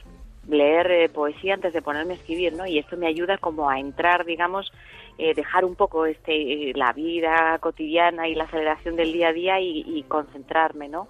En lo que voy a escribir y, bueno, y sobre todo en, en disfrutarlo, ¿no? Como tener un momento de deleite antes de, de ponerme a la dura faena también. Quédate con lo mejor, con Rocío Santos. Conocemos de su mano lo que va a pasar en las próximas horas en cuanto a la climatología de nuestro país, pero en más de uno tiene una sección súper interesante. Roberto Brasero nos comentaba qué hay en común entre las condiciones climatológicas de Londres durante 1666 que provocaron el gran incendio de la ciudad y las que estamos viviendo este año. Nuestro compañero Juan Carlos Vélez, desde Londres, colgaba ayer en redes sociales una fotografía de Londres con el cielo oscuro y era un oscurecimiento eh, provocado por los incendios de Galicia y de Asturias. Sí, una, una mezcla de algo que conocemos muy bien. Por un lado de los incendios del humo y por otro de la calima. La Ah. calima que suele estar, por ejemplo, en los cielos de Canarias y que... Que es polvo de arena. en Es, realidad. la arena, arena del desierto. Canarias está muy cerca del desierto del Sáhara. Cruza la calima con facilidad cuando tienen vientos del este. Pero esa calima que está en el, en el norte de África, esa calima que suele afectar a zonas de Canarias o del sur de la península ibérica, esa ha llegado hasta el Reino Unido. Pero además, al pasar las nubes que las han arrastrado desde el norte de África y las han llevado al Reino Unido, ese mismo frente, que por cierto ha impulsado el huracán Ofelia, todo esto tiene que ver con Ofelia, es tan decir, potente el huracán. que ver con, con Ofelia. Sí, sí. El Ofelia es un huracán, imagínate ese remolino de viento girando a gran velocidad, mucha más de lo que estamos acostumbrados y en una extensión mucho más amplia. Pues ese remolino coge, pasa por el norte de África, coge la arena, la calima, el polvo, sube pasando por la península, aquí coge el humo de los incendios de Portugal, de Galicia, de Asturias y sigue subiendo hacia el norte y llega al Reino Unido y cubre los cielos de Londres, en este caso, como nos comentaba nuestro compañero, con un Vélez, cielo que decían de allí de A3 parecía del eclipse, anaranjado como de. Marte, la mezcla del humo de la península ibérica y del polvo del desierto del norte de África en el Reino Unido. Y esto que estamos escuchando es un. em, nos, la, nos la regala Robert, Roberto López Herrero. Es música de mandolina del siglo XVII. Para que nos cuentes algo que sucedió eh, que tiene que ver con lo que estamos viviendo estos días en Londres en 1666. 1666. Y hablando de los incendios y hablando de Londres, ¿cómo no podemos recordar, Juan, aquella fecha del 2 al 5 de septiembre de 1666, el gran incendio de Londres? Las condiciones que teníamos además recordarán a lo que está ocurriendo. Que teníamos un año de sequía. Habían sido años muy lluviosos los anteriores, incluso los veranos. Aquí hemos hablado del siglo XVII. Se caracteriza por qué? Por la irregularidad y la extrema eh, variabilidad de ese siglo. Ahora tenemos cambios en el tiempo. Bueno, ríete tú. Los del siglo XVII podías pasar de un verano frío y lluvioso, casi sin verano, a otro de sequía al año siguiente. Eso es lo que ocurrió en 1665, año de sequía. Llegamos al 1666 y se junta en esa sequía un vendaval de viento. Fíjate, fíjate estos dos elementos de los que estamos hablando también, por ejemplo, en estos últimos incendios. Allí la chispa al fuego surgió en una panadería y se extendió por las calles de Londres. Y hay otro tercer elemento que Claro, teníamos. casas de madera. Efectivamente, las construcciones eran de madera. La madera estaba muy seca y la madera ardió con esa gran facilidad en la que durante tres días seguidos las llamas devastaron Londres. Ha pasado la historia, que se quemaron 13.000 casas, llegó a arder la Catedral de San Pablo, el Ayuntamiento de Londres, hasta cuatro puentes sobre el Támesis. Ha pasado la historia por un monumento, cuando viajas a Londres, ¿verdad? Está allí una columna que se llama The Monument, que recuerda ese gran incendio, porque además después tuvieron que reconstruir la ciudad. La hicieron sobre los mismos planos de aquella ciudad medieval que había ardido, pero ya con ladrillo. Se abandonó la madera. Así que si vas a Londres y viajas y ves unas casas de maderas, son anteriores al siglo XVII, porque las del siglo XVII ardieron en ese gran incendio de Londres de 1666. Rocío Santos. Quédate con lo mejor. Es el momento de ponerle un toque de humor a este Quédate con lo mejor de la mano de Goyo Jiménez, que a la luz de los nuevos tiempos están saliendo un montón de especies nuevas, nos trae el conspiranoide que pertenece al reino Animalia y habita en zonas sombrías. El conspiranoide. ¿Y cómo sería dando miedo? National Geographic. Pero pierde mucho así. A mí me gusta más eh, cuando hacen en latino, en neutro, en español neutro. de Nat Geo, que dicen Nat Goyo, hoy el conspiranoideo. Maravilloso. No, no se ha visto nunca decir. Y nuestros amigos de los perros, todas las semanas en el canal Nat Goyo. Nat Goyo, eminentemente humano. Empezamos la exploración. Bien, bien. Bueno, pues eh, quería hablaros hoy informaros, ya sabéis que a la luz de los nuevos tiempos, en esta brecha que vivimos mundial, este vacío existencial de Occidente, del primer mundo, está surgiendo una multitud de especies y hace falta gente taxonomistas como yo que los clasifiquen para llevar el conocimiento de lo que os rodea, porque supongo que muchas veces diréis, este tipo de tío lo he visto ya otras veces, eso significa que forma parte de un grupo, un subgrupo, una familia, y hoy os traigo el conspiranoideo, ¿de acuerdo? Para vuestra información, pertenece al reino Animalia. La filo, para los, que, los taxonomistas que nos escuchen, es cordata. La superclase tetrápoda. La, la clase blandomorfos.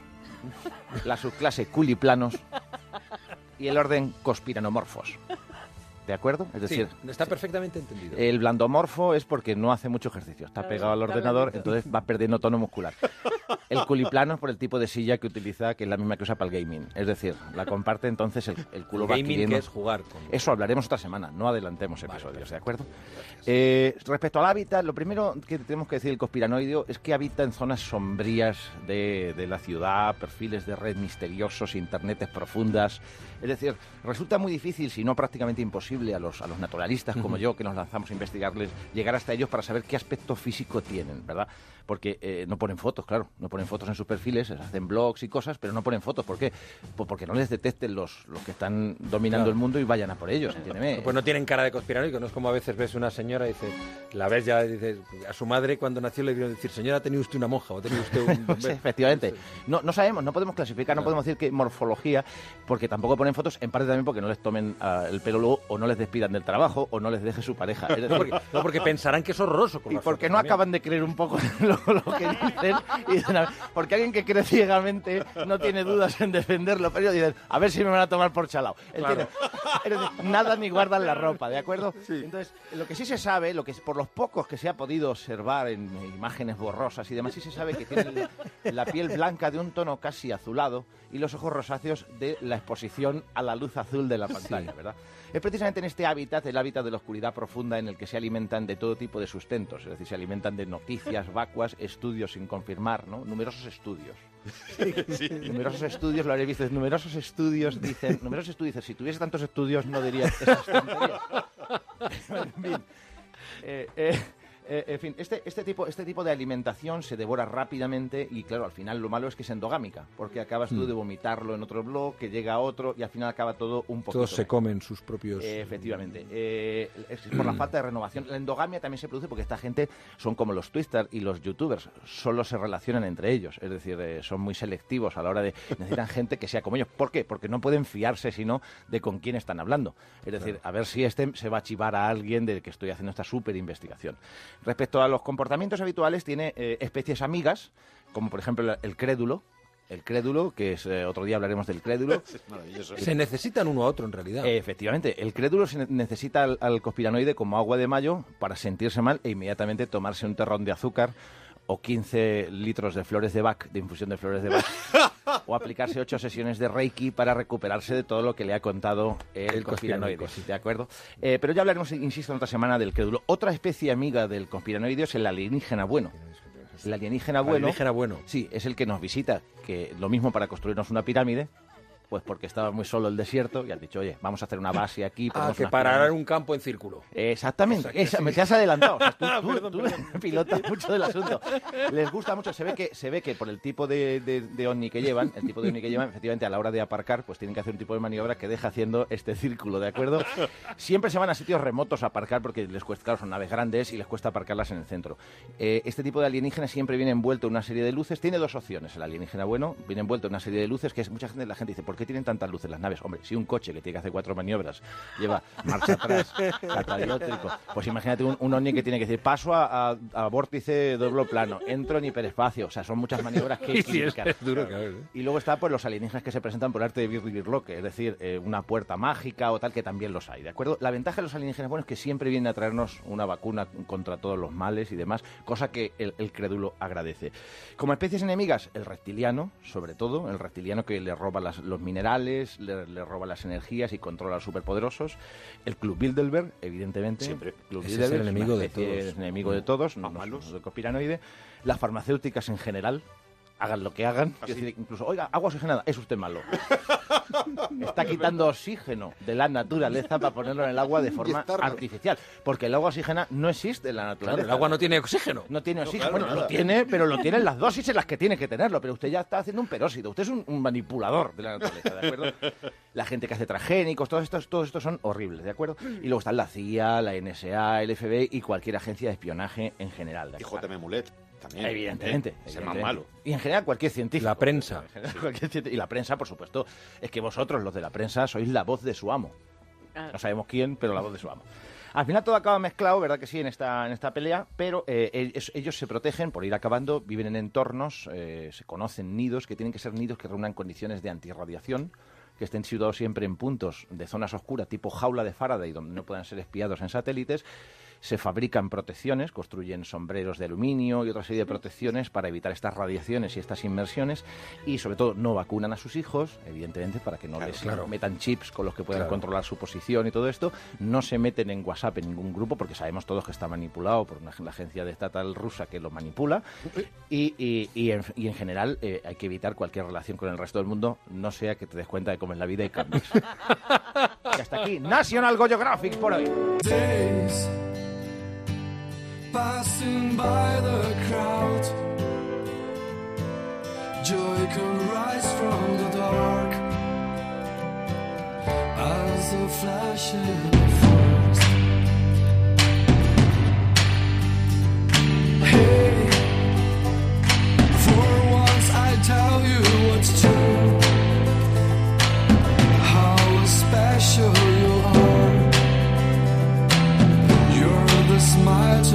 to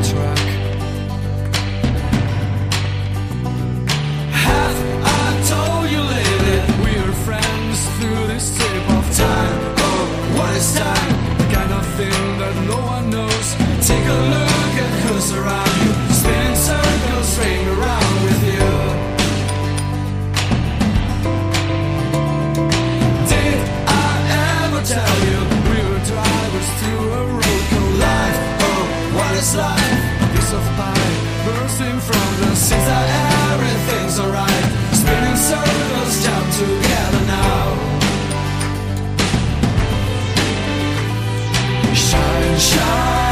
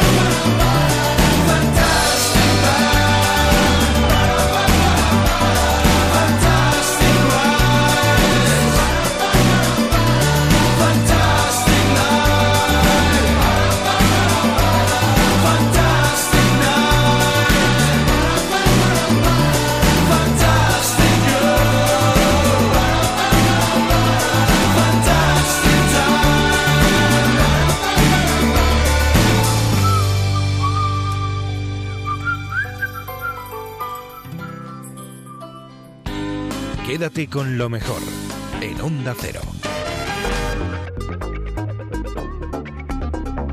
Hace aproximadamente un año, Antón Cruces pidió ayuda en Julia en la Onda para financiar un documental y contar la historia de su padre. Hoy, ese documental es una realidad y se estrena muy pronto. Hace un año y medio un periodista y guionista gallego llamado Antón Cruces nos llamó y nos pidió ayuda. ¿Qué, qué pasaba? Pues que estaba buscando financiación para dirigir un documental y contar así la historia de su padre. El caso es que reunió el dinero, bueno, le entrevistamos entonces, reunió el dinero y el documental hoy es una realidad. Antón Cruces, director del documental El Hijo. Buenas, no- buenas tardes y felicidades. Gracias, hola Julia. ¿Qué Gracias. tal? Bueno, me han contado que casi llevar adelante el proyecto te ha costado la salud, ¿no? ¿Por qué ha sido tan duro? No, en la salud no, para nada, al revés, ha sido muy divertido y tal, pero con dos niños recién nacidos que ahora tienen dos años, pero que han vivido todo el, el proyecto más el curro y todo esto, pues la verdad que, hombre, ha sido intenso. O sea, has hecho un documental y, me- y has criado unos mellizos. No está mal, ¿eh? Estoy en ello. Estás en ello. Están criados, ¿sabes? O sea, dan guerra. Están a medio criar todavía. Bueno, con un año, un año dices que tienen los niños, ¿no? Dos años, están al 10% de criar. Bueno, sí, al 10 o menos, ¿eh? diría yo. Son los trillizos, el documental y los nenes. Exacto, exacto. Manuel Cruces, don Manuel, buenas tardes. Hola, buenas tardes. ¿Qué me dice, don Manuel? No me diga que no ha visto usted aún ni un minuto de la película que le ha hecho su hijo, la película de su vida. Me enseña muy poco. ¿No le deja? No, me enseña muy poco. Parece ser que va a ser una sorpresa. Ya. Por aquí, por un lado ya ve y por otro que quiere que le diga. Por una parte ya ve y por otro que quiere que le diga. Bueno, no se le nota nada la procedencia, ¿eh, Manuel? No, no, somos eh, muy de Monforte, ¿no? Bueno, yo sí, pero usted no, ¿no? No, no, pero vamos. Más quisiera usted que ser de Monforte, Manuel. No, a mí todavía no me hicieron hijo. Bueno, eh, no vamos a, perder, a hacerle perder mucho tiempo, porque me han contado, mm, su hijo Antón nos ha contado, que tiene usted una rutina de entrenamientos disciplinadísima, que cuando llega su hora de salir a correr o hacer sus ejercicios no hay quien le pare. ¿Hoy cuántos kilómetros va a correr? Salí en bicicleta, hace un tiempo espléndido aquí y di un paseillo en bicicleta. ¿Y qué hace cada día? ¿Natación, ciclismo, carrera? Bueno, eh, a estas edades, cuando te levantas de la cama y no te duele nada, pues eh, estás encantado, ¿no? Entonces, eh, según, pero habitualmente combino una cosa con otra, ¿no? Eh, si hago ciclismo, que lleva mucho tiempo, no hago nada más. No sé si, no sé si se- Corro, sí. pues puedo nadar, pero lo que más me gusta es nadar realmente. Y casi se puede nadar en el Atlántico, ¿no? Porque eh, no llega el, el invierno, ni, ni el otoño, ni que lo maten, pues es, posible que aún las aguas estén aptas para un baño. Sí, nosotros ahora, afortunadamente, ahora lo- y los chavales tienen mucha suerte porque en mi época para las travesías no se usaba neopreno, ahora se usa neopreno y aunque aquí las aguas son muy frías, mm, gracias a eso tenemos el pescado que tenemos, claro, pues vale la pena usar el neopreno porque si no el entrenamiento naturalmente tiene que ser en piscina, ¿no? Claro. O sea, ¿usted antes también nadaba sin neopreno en el mar o ya lo hacía en la piscina? No, no, yo de pequeño me encantaban todas las cosas infantiles y me siguen encantando. Afortunadamente sigue siendo infantil. Nadaba porque a todo el mundo le gusta nadar, corría por el monte y andaba en bici, que era lo que se llevaba pues, en los años 60 al principio, claro, no había otra cosa. Oye, Antón, te habrás preguntado qué tiene Pontevedra para que haya tantos triatletas con este poderío, ¿no? Sí, bueno, hay un guionista, un actor que se llama Pepo Suevos, que es un máquina y dice que se nos da muy bien porque como no sabemos qué hacer, sin nadar, correr andar en bici, que- ¿sabes? porque entonces que es lo perfecto para que haya campeones eh, aquí. Y es así, o sea, hasta mi padre que es un gran campeón viejuno, ¿eh? pero buen gran campeón, eh, Jaime Gómez Noya, Iván Raña, Sabeta Castro, Antonio Serrat, Sí, sí. increíble. Hay un montón. Creo que alguno de ellos también sale en el documental de tu padre, ¿verdad, Antón? Todos. Todos salen también. Aquí hubo que pico y pala para producir porque tienen una agenda muy complicada esta gente que no, no paran, pero al final todos se mostraron pues oye, dispuestos a, a contar la historia de mi padre que al fin y al cabo es parte de la suya. Cuando ellos empezaron, eh, mi padre estaba. Claro. Con 50, con 50 y pico años el tío ahí, ¿sabes? Que como decía Iván Raña, decía, ver un tío corriendo con mallas así con 50 años, algo le falta. Manuel, ¿cuántos años tiene usted ahora, por cierto? 73. 73 años. Y empezó a los 50, ah, con las mallas y a correr. No está Por mal. ahí a los 48, 49, por ahí empecé, sí. Oye, Antón, el- ese documental sobre tu padre, ¿dónde podrá verse al final? ¿Se podrá ver online, por internet, Mira, en algún el- cine? El viernes eh, estrenamos en el Teatro Principal en Pontevedra a las 9 de la noche. El que quiera está invitado. Y a partir de ahí, el 23, eh, ya se podrá ver online en la página de Vimeo, que es olmandocu.com. Eh, oye, lo que podemos, ahí estaremos. Quédate con lo mejor, con Rocío Santos. Y ahora nos vamos a ir al teatro con Juan Ramón Bonet y David Fernández. Presentan dos, una escenificación teatral cargada de humor. En Julia en la Onda nos cuentan cómo comenzó su amistad y hasta dónde han llegado. Y nos hablan también sobre esta obra en la que intentan hacer humor sin mencionar nada de política. Sois como Juan Palomo, me lo guiso, me lo como todo, ¿no? Porque la habéis escrito, la habéis dirigido, la Sí, interpretáis, así que ¿para qué repartirle beneficios si todo puede quedar en casa, ¿no? Sí, sí, sí, la- sí, pero es, es producto de la necesidad, ¿eh? Nos conocíamos, ya te, bueno, ya, ya lo has dicho. Eh, En la cubana, yo no me, no me acordaba. De, yo, de- yo recordaba a David Fernández en la cubana, pero a Juanra. Es eh, que Juanra, como ya es Bonet, presentador, ¿no? como ya es presentador, ya no es actor, es presentador. Yo estuve, estuve un añito y pico, estuve en el 2000. Eh, ¿Tú recuerdas un, un espectáculo que hicieron en el CCCB de Barcelona, en el Centro de Cultura Contemporánea? Sí, creo que sí. Pues ahí, ahí nos conocimos, David y yo. Estuve ese Ah. espectáculo y después yo ya me fui a hacer cosas en la tele y David ahí se quedó haciendo carrera teatral. Bueno, por si- eh, Mientes, mientes. No nos conocimos ahí, nos conocimos en Tanga, en Me lo dijo Pérez. Pero Ah, te es da verdad. vergüenza decirlo. ¿En tanga? Es verdad, en un tanga rojo, sí. O sea, no en un tanga rojo, sino con un tanga Con rojo. un tanga Claro, no es que rojo. Nos conocimos- coincidíamos en el mismo tanga, sería muy incómodo, sino que cada uno llevaba el suyo en un espectáculo. Ay, no, nos en un nos conocimos cantando Barcelona, cosa bona. Bona, bona. Bueno, vamos, Bueno, bueno. vamos a dejarlo porque al final. mm, No, no, la gente lo Va- va buscará a por quedar- internet, verá nuestros culos y no vendrá al espectáculo. Bueno, Juan Rabonet, que sepas, eh, Juan Rabonet, que te veo todos los días. Ostras. Todos los días. Muchísimas gracias. Porque mi madre es una fan incondicional del boom en ¿Sabes que Antena siempre 3. viene después eso? O sea, ¿sabes que muchas mujeres me dicen, te veo todos los días porque mi madre? Muchísimo. Bueno, pero es Sí, que sí, ya es me aficio- maravilloso. pero es que ya me he aficionado, ya si no tengo boom por la tarde ya no, pero vamos, que me- en casa es sagrado, ¿eh? Ay, qué bien, pues ya salir al equipo. y qué encantados. simpático, y qué simpático es Juan Rabonet, y qué majo, y qué, y cómo tarda en decir tiempo, y cómo no sé qué. bueno, que lo sepas, ¿eh? Ya, que- queda dicho. Oh, qué bien. Ah, bueno, lo hemos visto en Caiga quien caiga, Juan Rabonet, empezó en Caiga quien caiga en la tele, estuvo en el intermedio, eh, lo sabe no lo sabe, y ahora en el boom de, de Antena 3. Y David Fernández, pues mm, lo más recordado es Chiquilicuatre, claro, porque como tú has No, dicho... no era yo. sí, sí, era yo. era Qué yo. fuerte, aquello que te pasó, ¿eh? Sí. Creo que has dicho alguna vez que es como si te presentaras a presidente del gobierno y, Sí. te, y te escogieran ahora, Sí, ¿no? sí. Bueno, Bueno, eh, ahora sería más marrón que aquello incluso. y como actor pues ha, ha estado en, en películas como Tapas, como Héroes, situados todos, ¿no? Bueno, pues eso. Venga. Em, la historia de dos es que llegan tarde a la función los actores, ¿no? Y los guardias de seguridad tienen que improvisar, va de eso. Eh, exacto. ¿Y? Y, y son gags de toda la vida. eh, son, explícalo tú, Juanra, que hablas muy bien. Tiempo. Venga, no, no, no, perdona, nunca lo dirías así, dirías tiempo. Oh, esto en radio es carísimo, Mm. Julia. ¿Qué- cómo, cómo, cómo derrochas? Ah, sí. Pues no, te explico. Esto es, eh, como David y yo tenemos la escuela de la cubana y de las parejas cómicas, de las pelucas y los tacones, queríamos hacer personajes, sketches, gags. Y entonces queríamos empezar haciendo de, de personajes. Y así es. David y yo se supone que llegamos tarde al espectáculo, aparecen dos seguratas, que somos él y yo. Y mientras hacen... Mientras... Pues soy muy canijos para ser, perdón, ¿eh? Para ser seguratas. perdón, Bueno, pero... está la magia del teatro, Julián. Ya, ya, ya. Te lo tienes que imaginar. Bueno, este estáis muy delgados los dos. Sí, eso es verdad, sí. Es verdad, Sí, sí. estáis, estáis Somos- delgaditos, o sea, como... somos delgaditos. Bien, este es el punto de partida de dos. Le voy a romper la guitarra al guapo. Ya tenemos, ya tenemos luz, David.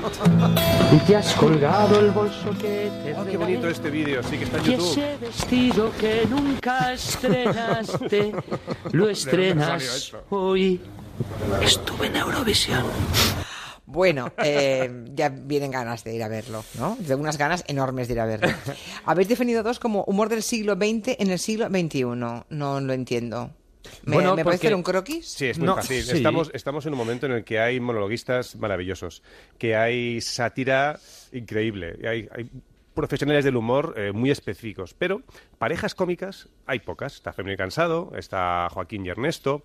Digamos que el, el- el- el nicho este de parejas cómicas que generan situaciones, sketches y personajes Que había muchas antes, claro, es Claro, verdad. había muchas antes. Sí. Estaba desde Martes y 13, pues ya, hecha cuentas, Cucirraya y tal. Sí. Y Bueno, es lo que me resumiendo, resumiendo, que ahora todos salen con una camisa negra y unos tejanos y nosotros nos hemos complicado la vida y nos ponemos pelucas, vestuarios, bueno, bueno, bueno. Ya. Exacto. Lo hemos hecho carísimo. ¿Y qué tiene más, dónde tenéis más competencia los humoristas ahora mismo? ¿En los tuiteros o en los políticos?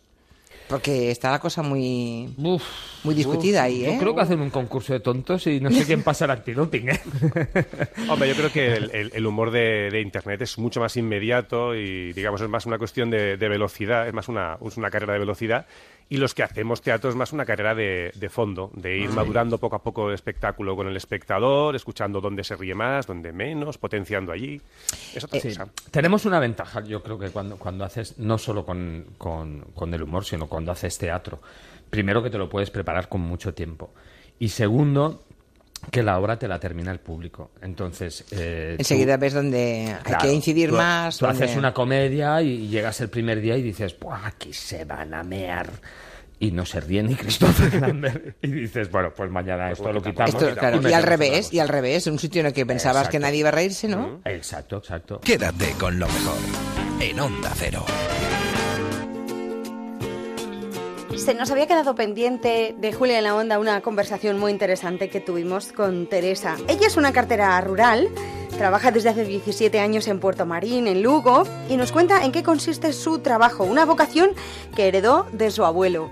Hoy es el Día Mundial del Correo, del correo postal. Le decíamos a los oyentes, ¿alguna experiencia personal con el tema de las cartas, de algún correo? Esto es lo que dicen los oyentes. Acabo de tirar una carta al buzón, pero era del BBV y resulta que estaba la dirección en- equivocada y así lo he escrito a boli en el sobre y la he devuelto para que pues, llamen a ver cuál es la dirección correcta. Pero fuera de eso, es verdad, no recuerdo la última vez que eché una carta.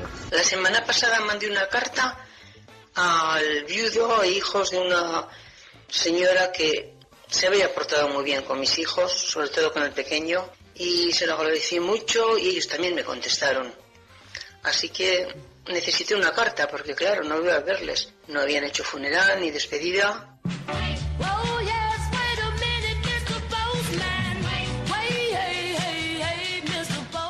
Pues es el Día Mundial del, Congre- del Correo, del correo postal, esa cosa extraña que mucha gente ya no utiliza, pero hubo un tiempo, hay que decirles a los niños de las, de las casas y a los adolescentes, que era casi el único sistema que teníamos, ¿no?, para comunicarnos a distancia. Sí, yo hace algún tiempo le expliqué a mis hijos que era un buzón, porque no sabían, veían que había ahí en la calle una cosa extraña. Dirían, pero un buzón de voz, ¿no? Y claro, y les dije, no, mira, es que esto sirve para, para enviar cartas. Las vamos aquí, la- las, echamos. ¿Os acordáis cuando llegaban cartas a la radio?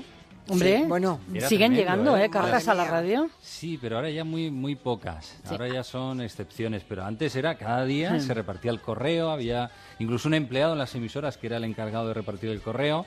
Yo recuerdo que me llegó una que ponía solamente mi nombre de pila. Ese- Presentadora de la radio en España, venía desde Melilla precisamente, llegó. Sí, sí, no, no, los carteros tenían Increíble. un, un instinto para eso, sabían sin, sin prácticamente ningún dato, sabían Bueno, es que claro, sabían todo. dónde Sí, iba sí. dirigida esa, esa carta. Bueno, la cosa es que el correo, como vemos, ha ido evolucionando hasta convertirse ya pues algo que está en, en desuso. Eh, hoy se celebra la creación en 1874 de la Unión Postal Universal, que es el organismo de las Naciones Unidas que regula el correo postal en todo el mundo, por eso se celebra en este día.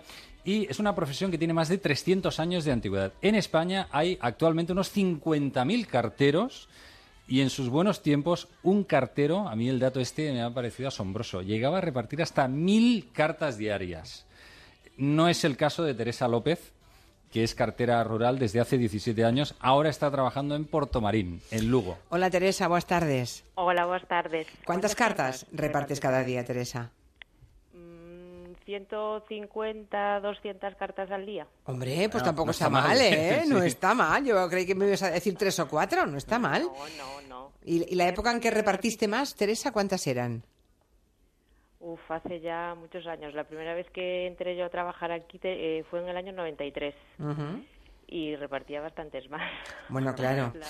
Bueno, que sepan los oyentes que lo de Teresa eh, es vocacional, porque casi lo lleva en el ADN. El abuelo murió a los 94 años y ya era cartero, ¿no? Fue, fue un pionero. ¿Qué te contaba él de aquellos tiempos, Teresa? Él era su, su, su profesión la llevaba por dentro y él la ilusión que tenía es que no se quedase en él, que hubiese alguien cercano a él que siguiese sus que siguiese sus pasos. Así que cuando me lo propuso, pues bueno, digo, vamos a probar.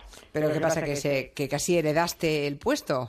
Hombre, no, no, heredarlo no. Lo que pasa es que sus hijos, que les, les habría correspondido a ellos, pues no... No quisieron. No quisieron. Entonces, pues mm, empezó con sus nietos y yo era la, la nieta más mayor y ¿por qué no pruebas? Y a ver si te gusta. Y bueno, pues... Bueno, Pues ya- me o sea, que se saltó una generación, pero la nieta al final ha seguido. Eh, Teresa vive en Sarria, reparte en Portomarín, pasa por todas las zonas rurales, eh, por los barrios que hay aledaños a Portomarín. Imagino que para todos esos vecinos debe ser como la familia, ¿no? Eh, seguro que les conoces a todos. La verdad es que sí es un trato, yo me siento como de la, como si fuese de la familia y ellos me lo demuestran cada día. Creo que tu trabajo tiene mucho que ver con el Camino de Santiago, ¿no? Parece que los peregrinos dan trabajo, ¿no? Pues la verdad es que sí, estamos, eh, Portomarín es un sitio que está en pleno Camino de Santiago y la mayoría mm, que empiezan en Sarria llegan a, a Puerto Marín, que es la primera etapa, y claro, pues siempre sobran cosillas y siempre la mochila pesa mucho y pues bueno, les ayudamos a, aligerar peso. ¿Tú tienes hijos, Teresa, ya? Tengo dos. Tienes dos hijos. Lo digo porque hay chicos jóvenes, muy jóvenes, a los que hay que contarles qué es eso de enviar una carta, como decía Goyo hace un momento. Hay críos que y se pone un sello y te miran como si fueras marciano. Que pones un qué, dónde, para qué sirve, cómo se hace, ¿no? Y, y, y yo lo, eso sí que lo noto porque eh, mi trabajo también consiste, eh, una parte de mi horario es oficina. Y entonces vienen a mandar alguna postal y no saben dónde tienen que poner la dirección o si tienen que poner el remite. Es, Qué es que es la primera vez que escribo una carta, no sé, ¿me puedes ayudar? Y hay que decirle dónde se coloca la dirección, dónde se pone el sello, claro, claro. Increíble. Bueno, pues agradecemos el tiempo que nos has dedicado, Teresa. Muchas gracias a vosotros, ha sido un placer. Gracias, hasta pronto. Stop, whoa, yes, wait a minute, Mr. Postman. Wait, wait, Mr. Postman. Please, Mr. Postman, look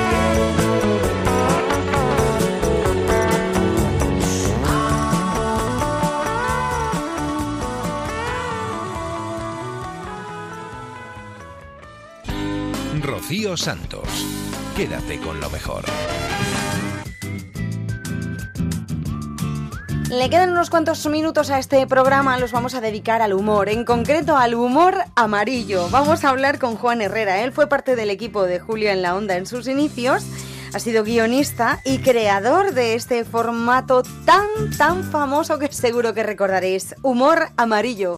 Hola Juan, Hola Julia, maestra. qué alegría hablar contigo. Más alegría me da a mí que te oigo todas las tardes. ¡Ay, qué bien! No puedo intervenir. A veces pego mordisco al, al TVO y al periódico y a todo lo que tengo en mano. Bueno, eso de que no puedes intervenir, a ver si vamos a arreglarlo un día de estos ya, ¿eh? Bueno. Que ya, ya, ya, ya empiezo a tener mucho, mucho mono de, de Juan Herrera. Es que Juan Herrera y José Luis Coll, la otra voz que con él Miguel hacía, Ángel, Miguel perdón. Miguel Ángel y Miguel Ángel Coll, sí, eh, José Luis era, era su padre, eh, Miguel Ángel Coll, pues han, ah, han formado parte de este programa en la primera época, en la primera etapa aquí en Onda Cero, y hacíamos un- una sección que se llamaba Los Fontaneros. Efectivamente. No estábamos digitalizados, el mundo no era digital. Y todo, por tanto, los cortes de voz que había que, que oír, había que grabarlos, encontrarlos, montarlos. Aquello sí que era un curro de artesanía, ¿eh, Juan? Tenía toda la casa llena de magnetófonos. Claro. Hasta la terraza.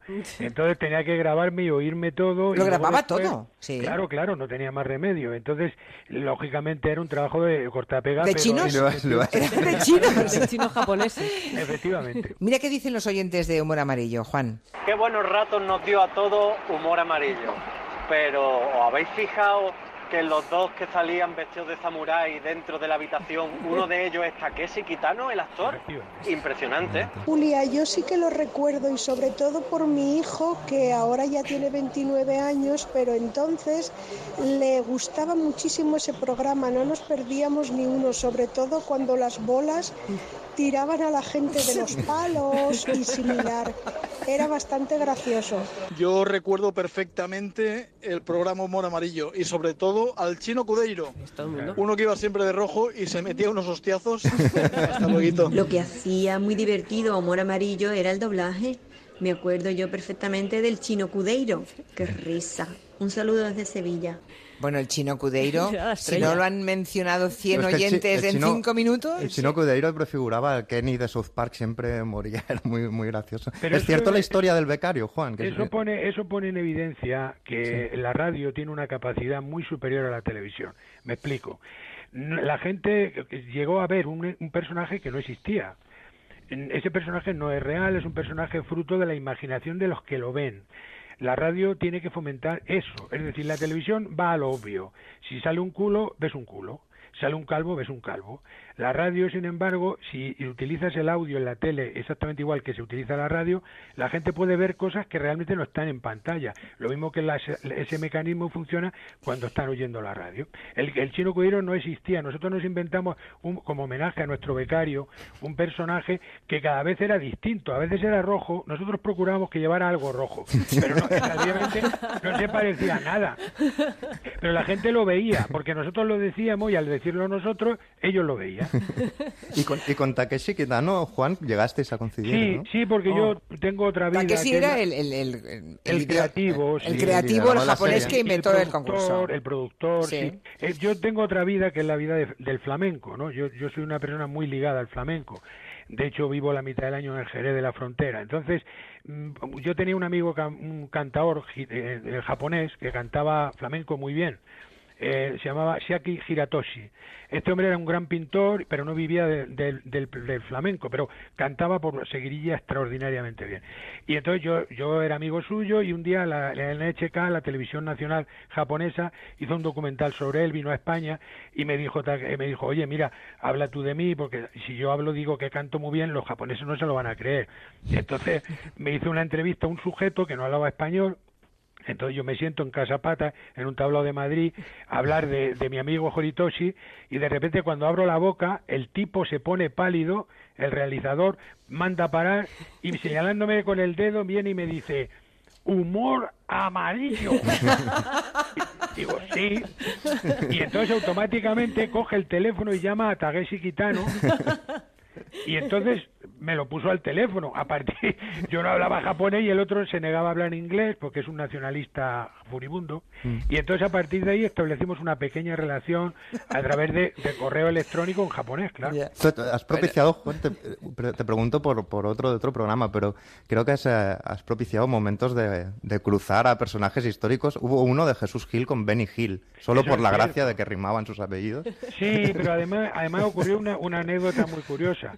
Y es que estando en la cena previa a la cena del jacuzzi que habéis visto todos, oh. pues se hizo una No cena- tengo palabras. bueno, eh, se hizo una cena anterior eh, hasta las altas noches de la mañana allí y entonces Gil tuvo el detalle de darle unos tortazos a Benny Hill en la cara. A lo que Benny Hill respondió con un ostión a mano vuelta, ¿sabes? Que al otro le dejó tieso, porque claro, entonces te dijo, Benny Hill, Benny Hill, y el otro dijo, Benny Hill, raca, y le sacudió un cebollano en, en la época de pleno poder del señor Hill. Madre mía. En Onda Cero, quédate con lo mejor. Rocío Santos. Se nos termina el programa, es una pena, nos gustaría quedarnos un ratito más, pero no puede ser. Y ya sabéis que vosotros podéis seguirnos en ondacero.es, podéis descargaros todos los audios que habéis escuchado aquí al completo en nuestra página web y en las aplicaciones para el móvil y la tablet. Y a nosotros solo nos queda deciros que paséis una feliz semana y que nos encontramos la madrugada del viernes al sábado a eso de las 4 3 en Canarias. Os dejamos con los gazapos de Julio en la Onda, con el Somos Humanos. Que seáis felices. Adiós. Algunas niñas gamberras que iban a un colegio de monjas del barrio de Poplasé, que eran muy buenas chicas. ¡Seguro! Pero cuando llegaba el sábado y ¡Hey, people! ¡Yo quiero fiesta! iban al cine, se ponían en la parte de arriba. Aquí estamos. Compraban garbanzos de aquellos cocidos, los chafaban. Chica, chica. Y a grito de... ¡Qué poto! Lo tiraban desde arriba. ¿Has visto lo que ha hecho? La cochina de tu hija. ¡Qué poto! Y, y subí al gallinero y entonces empecé a hacer un ruido así.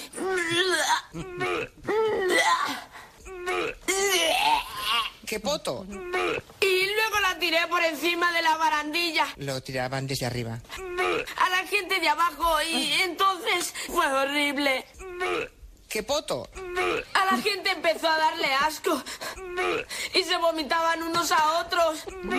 Pero era una peli de los Entre copas. 90, entre copas se llamaba. Era un poco paja mental esta película. Era un poco paja mental esta película. Era un poco esta película. ¿Quién presenta este programa? ¿Quién quiere casarse con mi hijo? Un, dos, tres, responda otra vez. Su amiga, ¿cómo se llama? No me acuerdo. Una chica rubia, la, Ah, sí. la que lo ha presentado siempre. Sí, ¿eh? ahora no me sale No, no me sale, no me sale mí tampoco. Yo me tengo que apuntar todas las cosas, porque es que se me olvida todo. ¿Cómo se llama? ¿Cómo se llama? ¿Cómo se llama? que se llama soledad. No, no, no, no, no, no, no, no, no, no. Se llama Luján Argüelles. Y me sé aquella de perhaps, eh, perhaps love is like a window, perhaps an open door. Dios mío, esto va a ser un infierno. It exists to give you comfort, it is there to keep you warm. Ay, qué pesada, mi amor. And even in those times of trouble, when you are most alone, the the memory of love will keep you warm. Vale, pues felicidades porque pasas a la siguiente. Pues todavía hay más. Comfort, it is there to keep you warm. ¡No! ¡Por Dios! ¡No! And even in times of trouble, when you are most alone, ¡Líbranos! ¡Por Dios! the memory of love will keep you home. Vale. ¡Qué poto! La Cataluña silenciada que ha salido a la calle. No grite. ¿Por qué la señora Ada Colau no nos recuerda? ¿Qué pasa? ¿Algún problema? Que le voy a pegar dos joyas que, que le van a temblar las orejas. El extraño caso del doctor Jekyll. Soy Juan Carlos Girauta Vidal, barcelonés, portavoz del Grupo Ciudadanos en el Congreso de los Diputados. Y Mr. Hyde. ¿Qué pasa? ¿Algún problema? Es un hombre muy sereno, muy comedido, muy centrado. ¿Algún problema? Que venga alguien que me da miedo. ¿Quiere que seamos, siguiendo, si- seamos siendo compatriotas? Cariño, tranquilo. ¿Quiere que seamos, siguiendo, si- seamos siendo... Escogí un mal día para dejar los tranquilizantes. Pero debo señalar que en esa burla a la democracia se buscó montar una historia épica repleta de mentiras Mujer, dinos quién es. Rafael. Hoy es un pesado. y con un tono victimi... mi- vinti- ¿Qué le ocurre? mi- vinti- no puedo, no puedo. Con un tono victimi... mi- vinti- vi- ¿Qué desayuna usted, hombre de Dios? mi- vinti- victimista. Me echaron droga en el colacao. Unidos frente a declaraciones unilaterales. La, una, un- la única inu- in- Tranquila, mujer, tranquila. la una, un- la única inu- in- La una, un- la única inu- in- Esa niña está en mi cabeza. la una un- Estoy un poquito nerviosa. unilateralidad. ¡Por fin lo conseguí! Había quedado visto para sentencia ese juicio.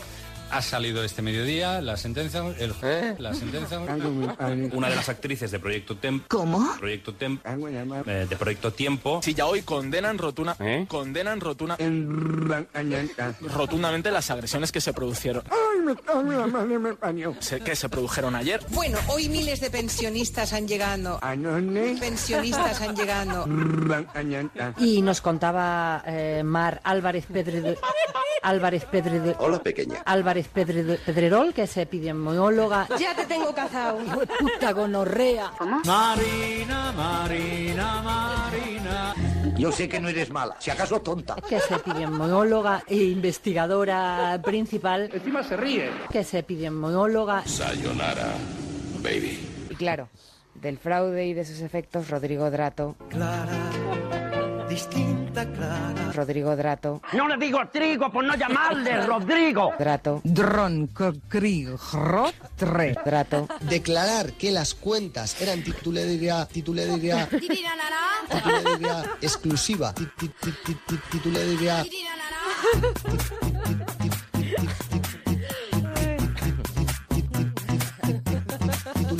Quiere que seamos, siguiendo, si- seamos siendo compatriotas. Si- si- ¿Quién quiere casarse con mi hijo. Una chica rubia. Y con un tono victimista. It exists to give you comfort. It is there to keep you warm. La, una, la única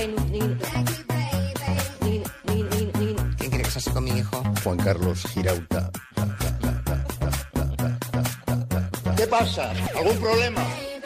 ¿Y qué somos? Algunas niñas gamberras que iban a un colegio de monjas. No, hija, no. ¿Qué somos? El dedo que presionará el 155 Somos humanos. Rocío Santos. Quédate con lo mejor.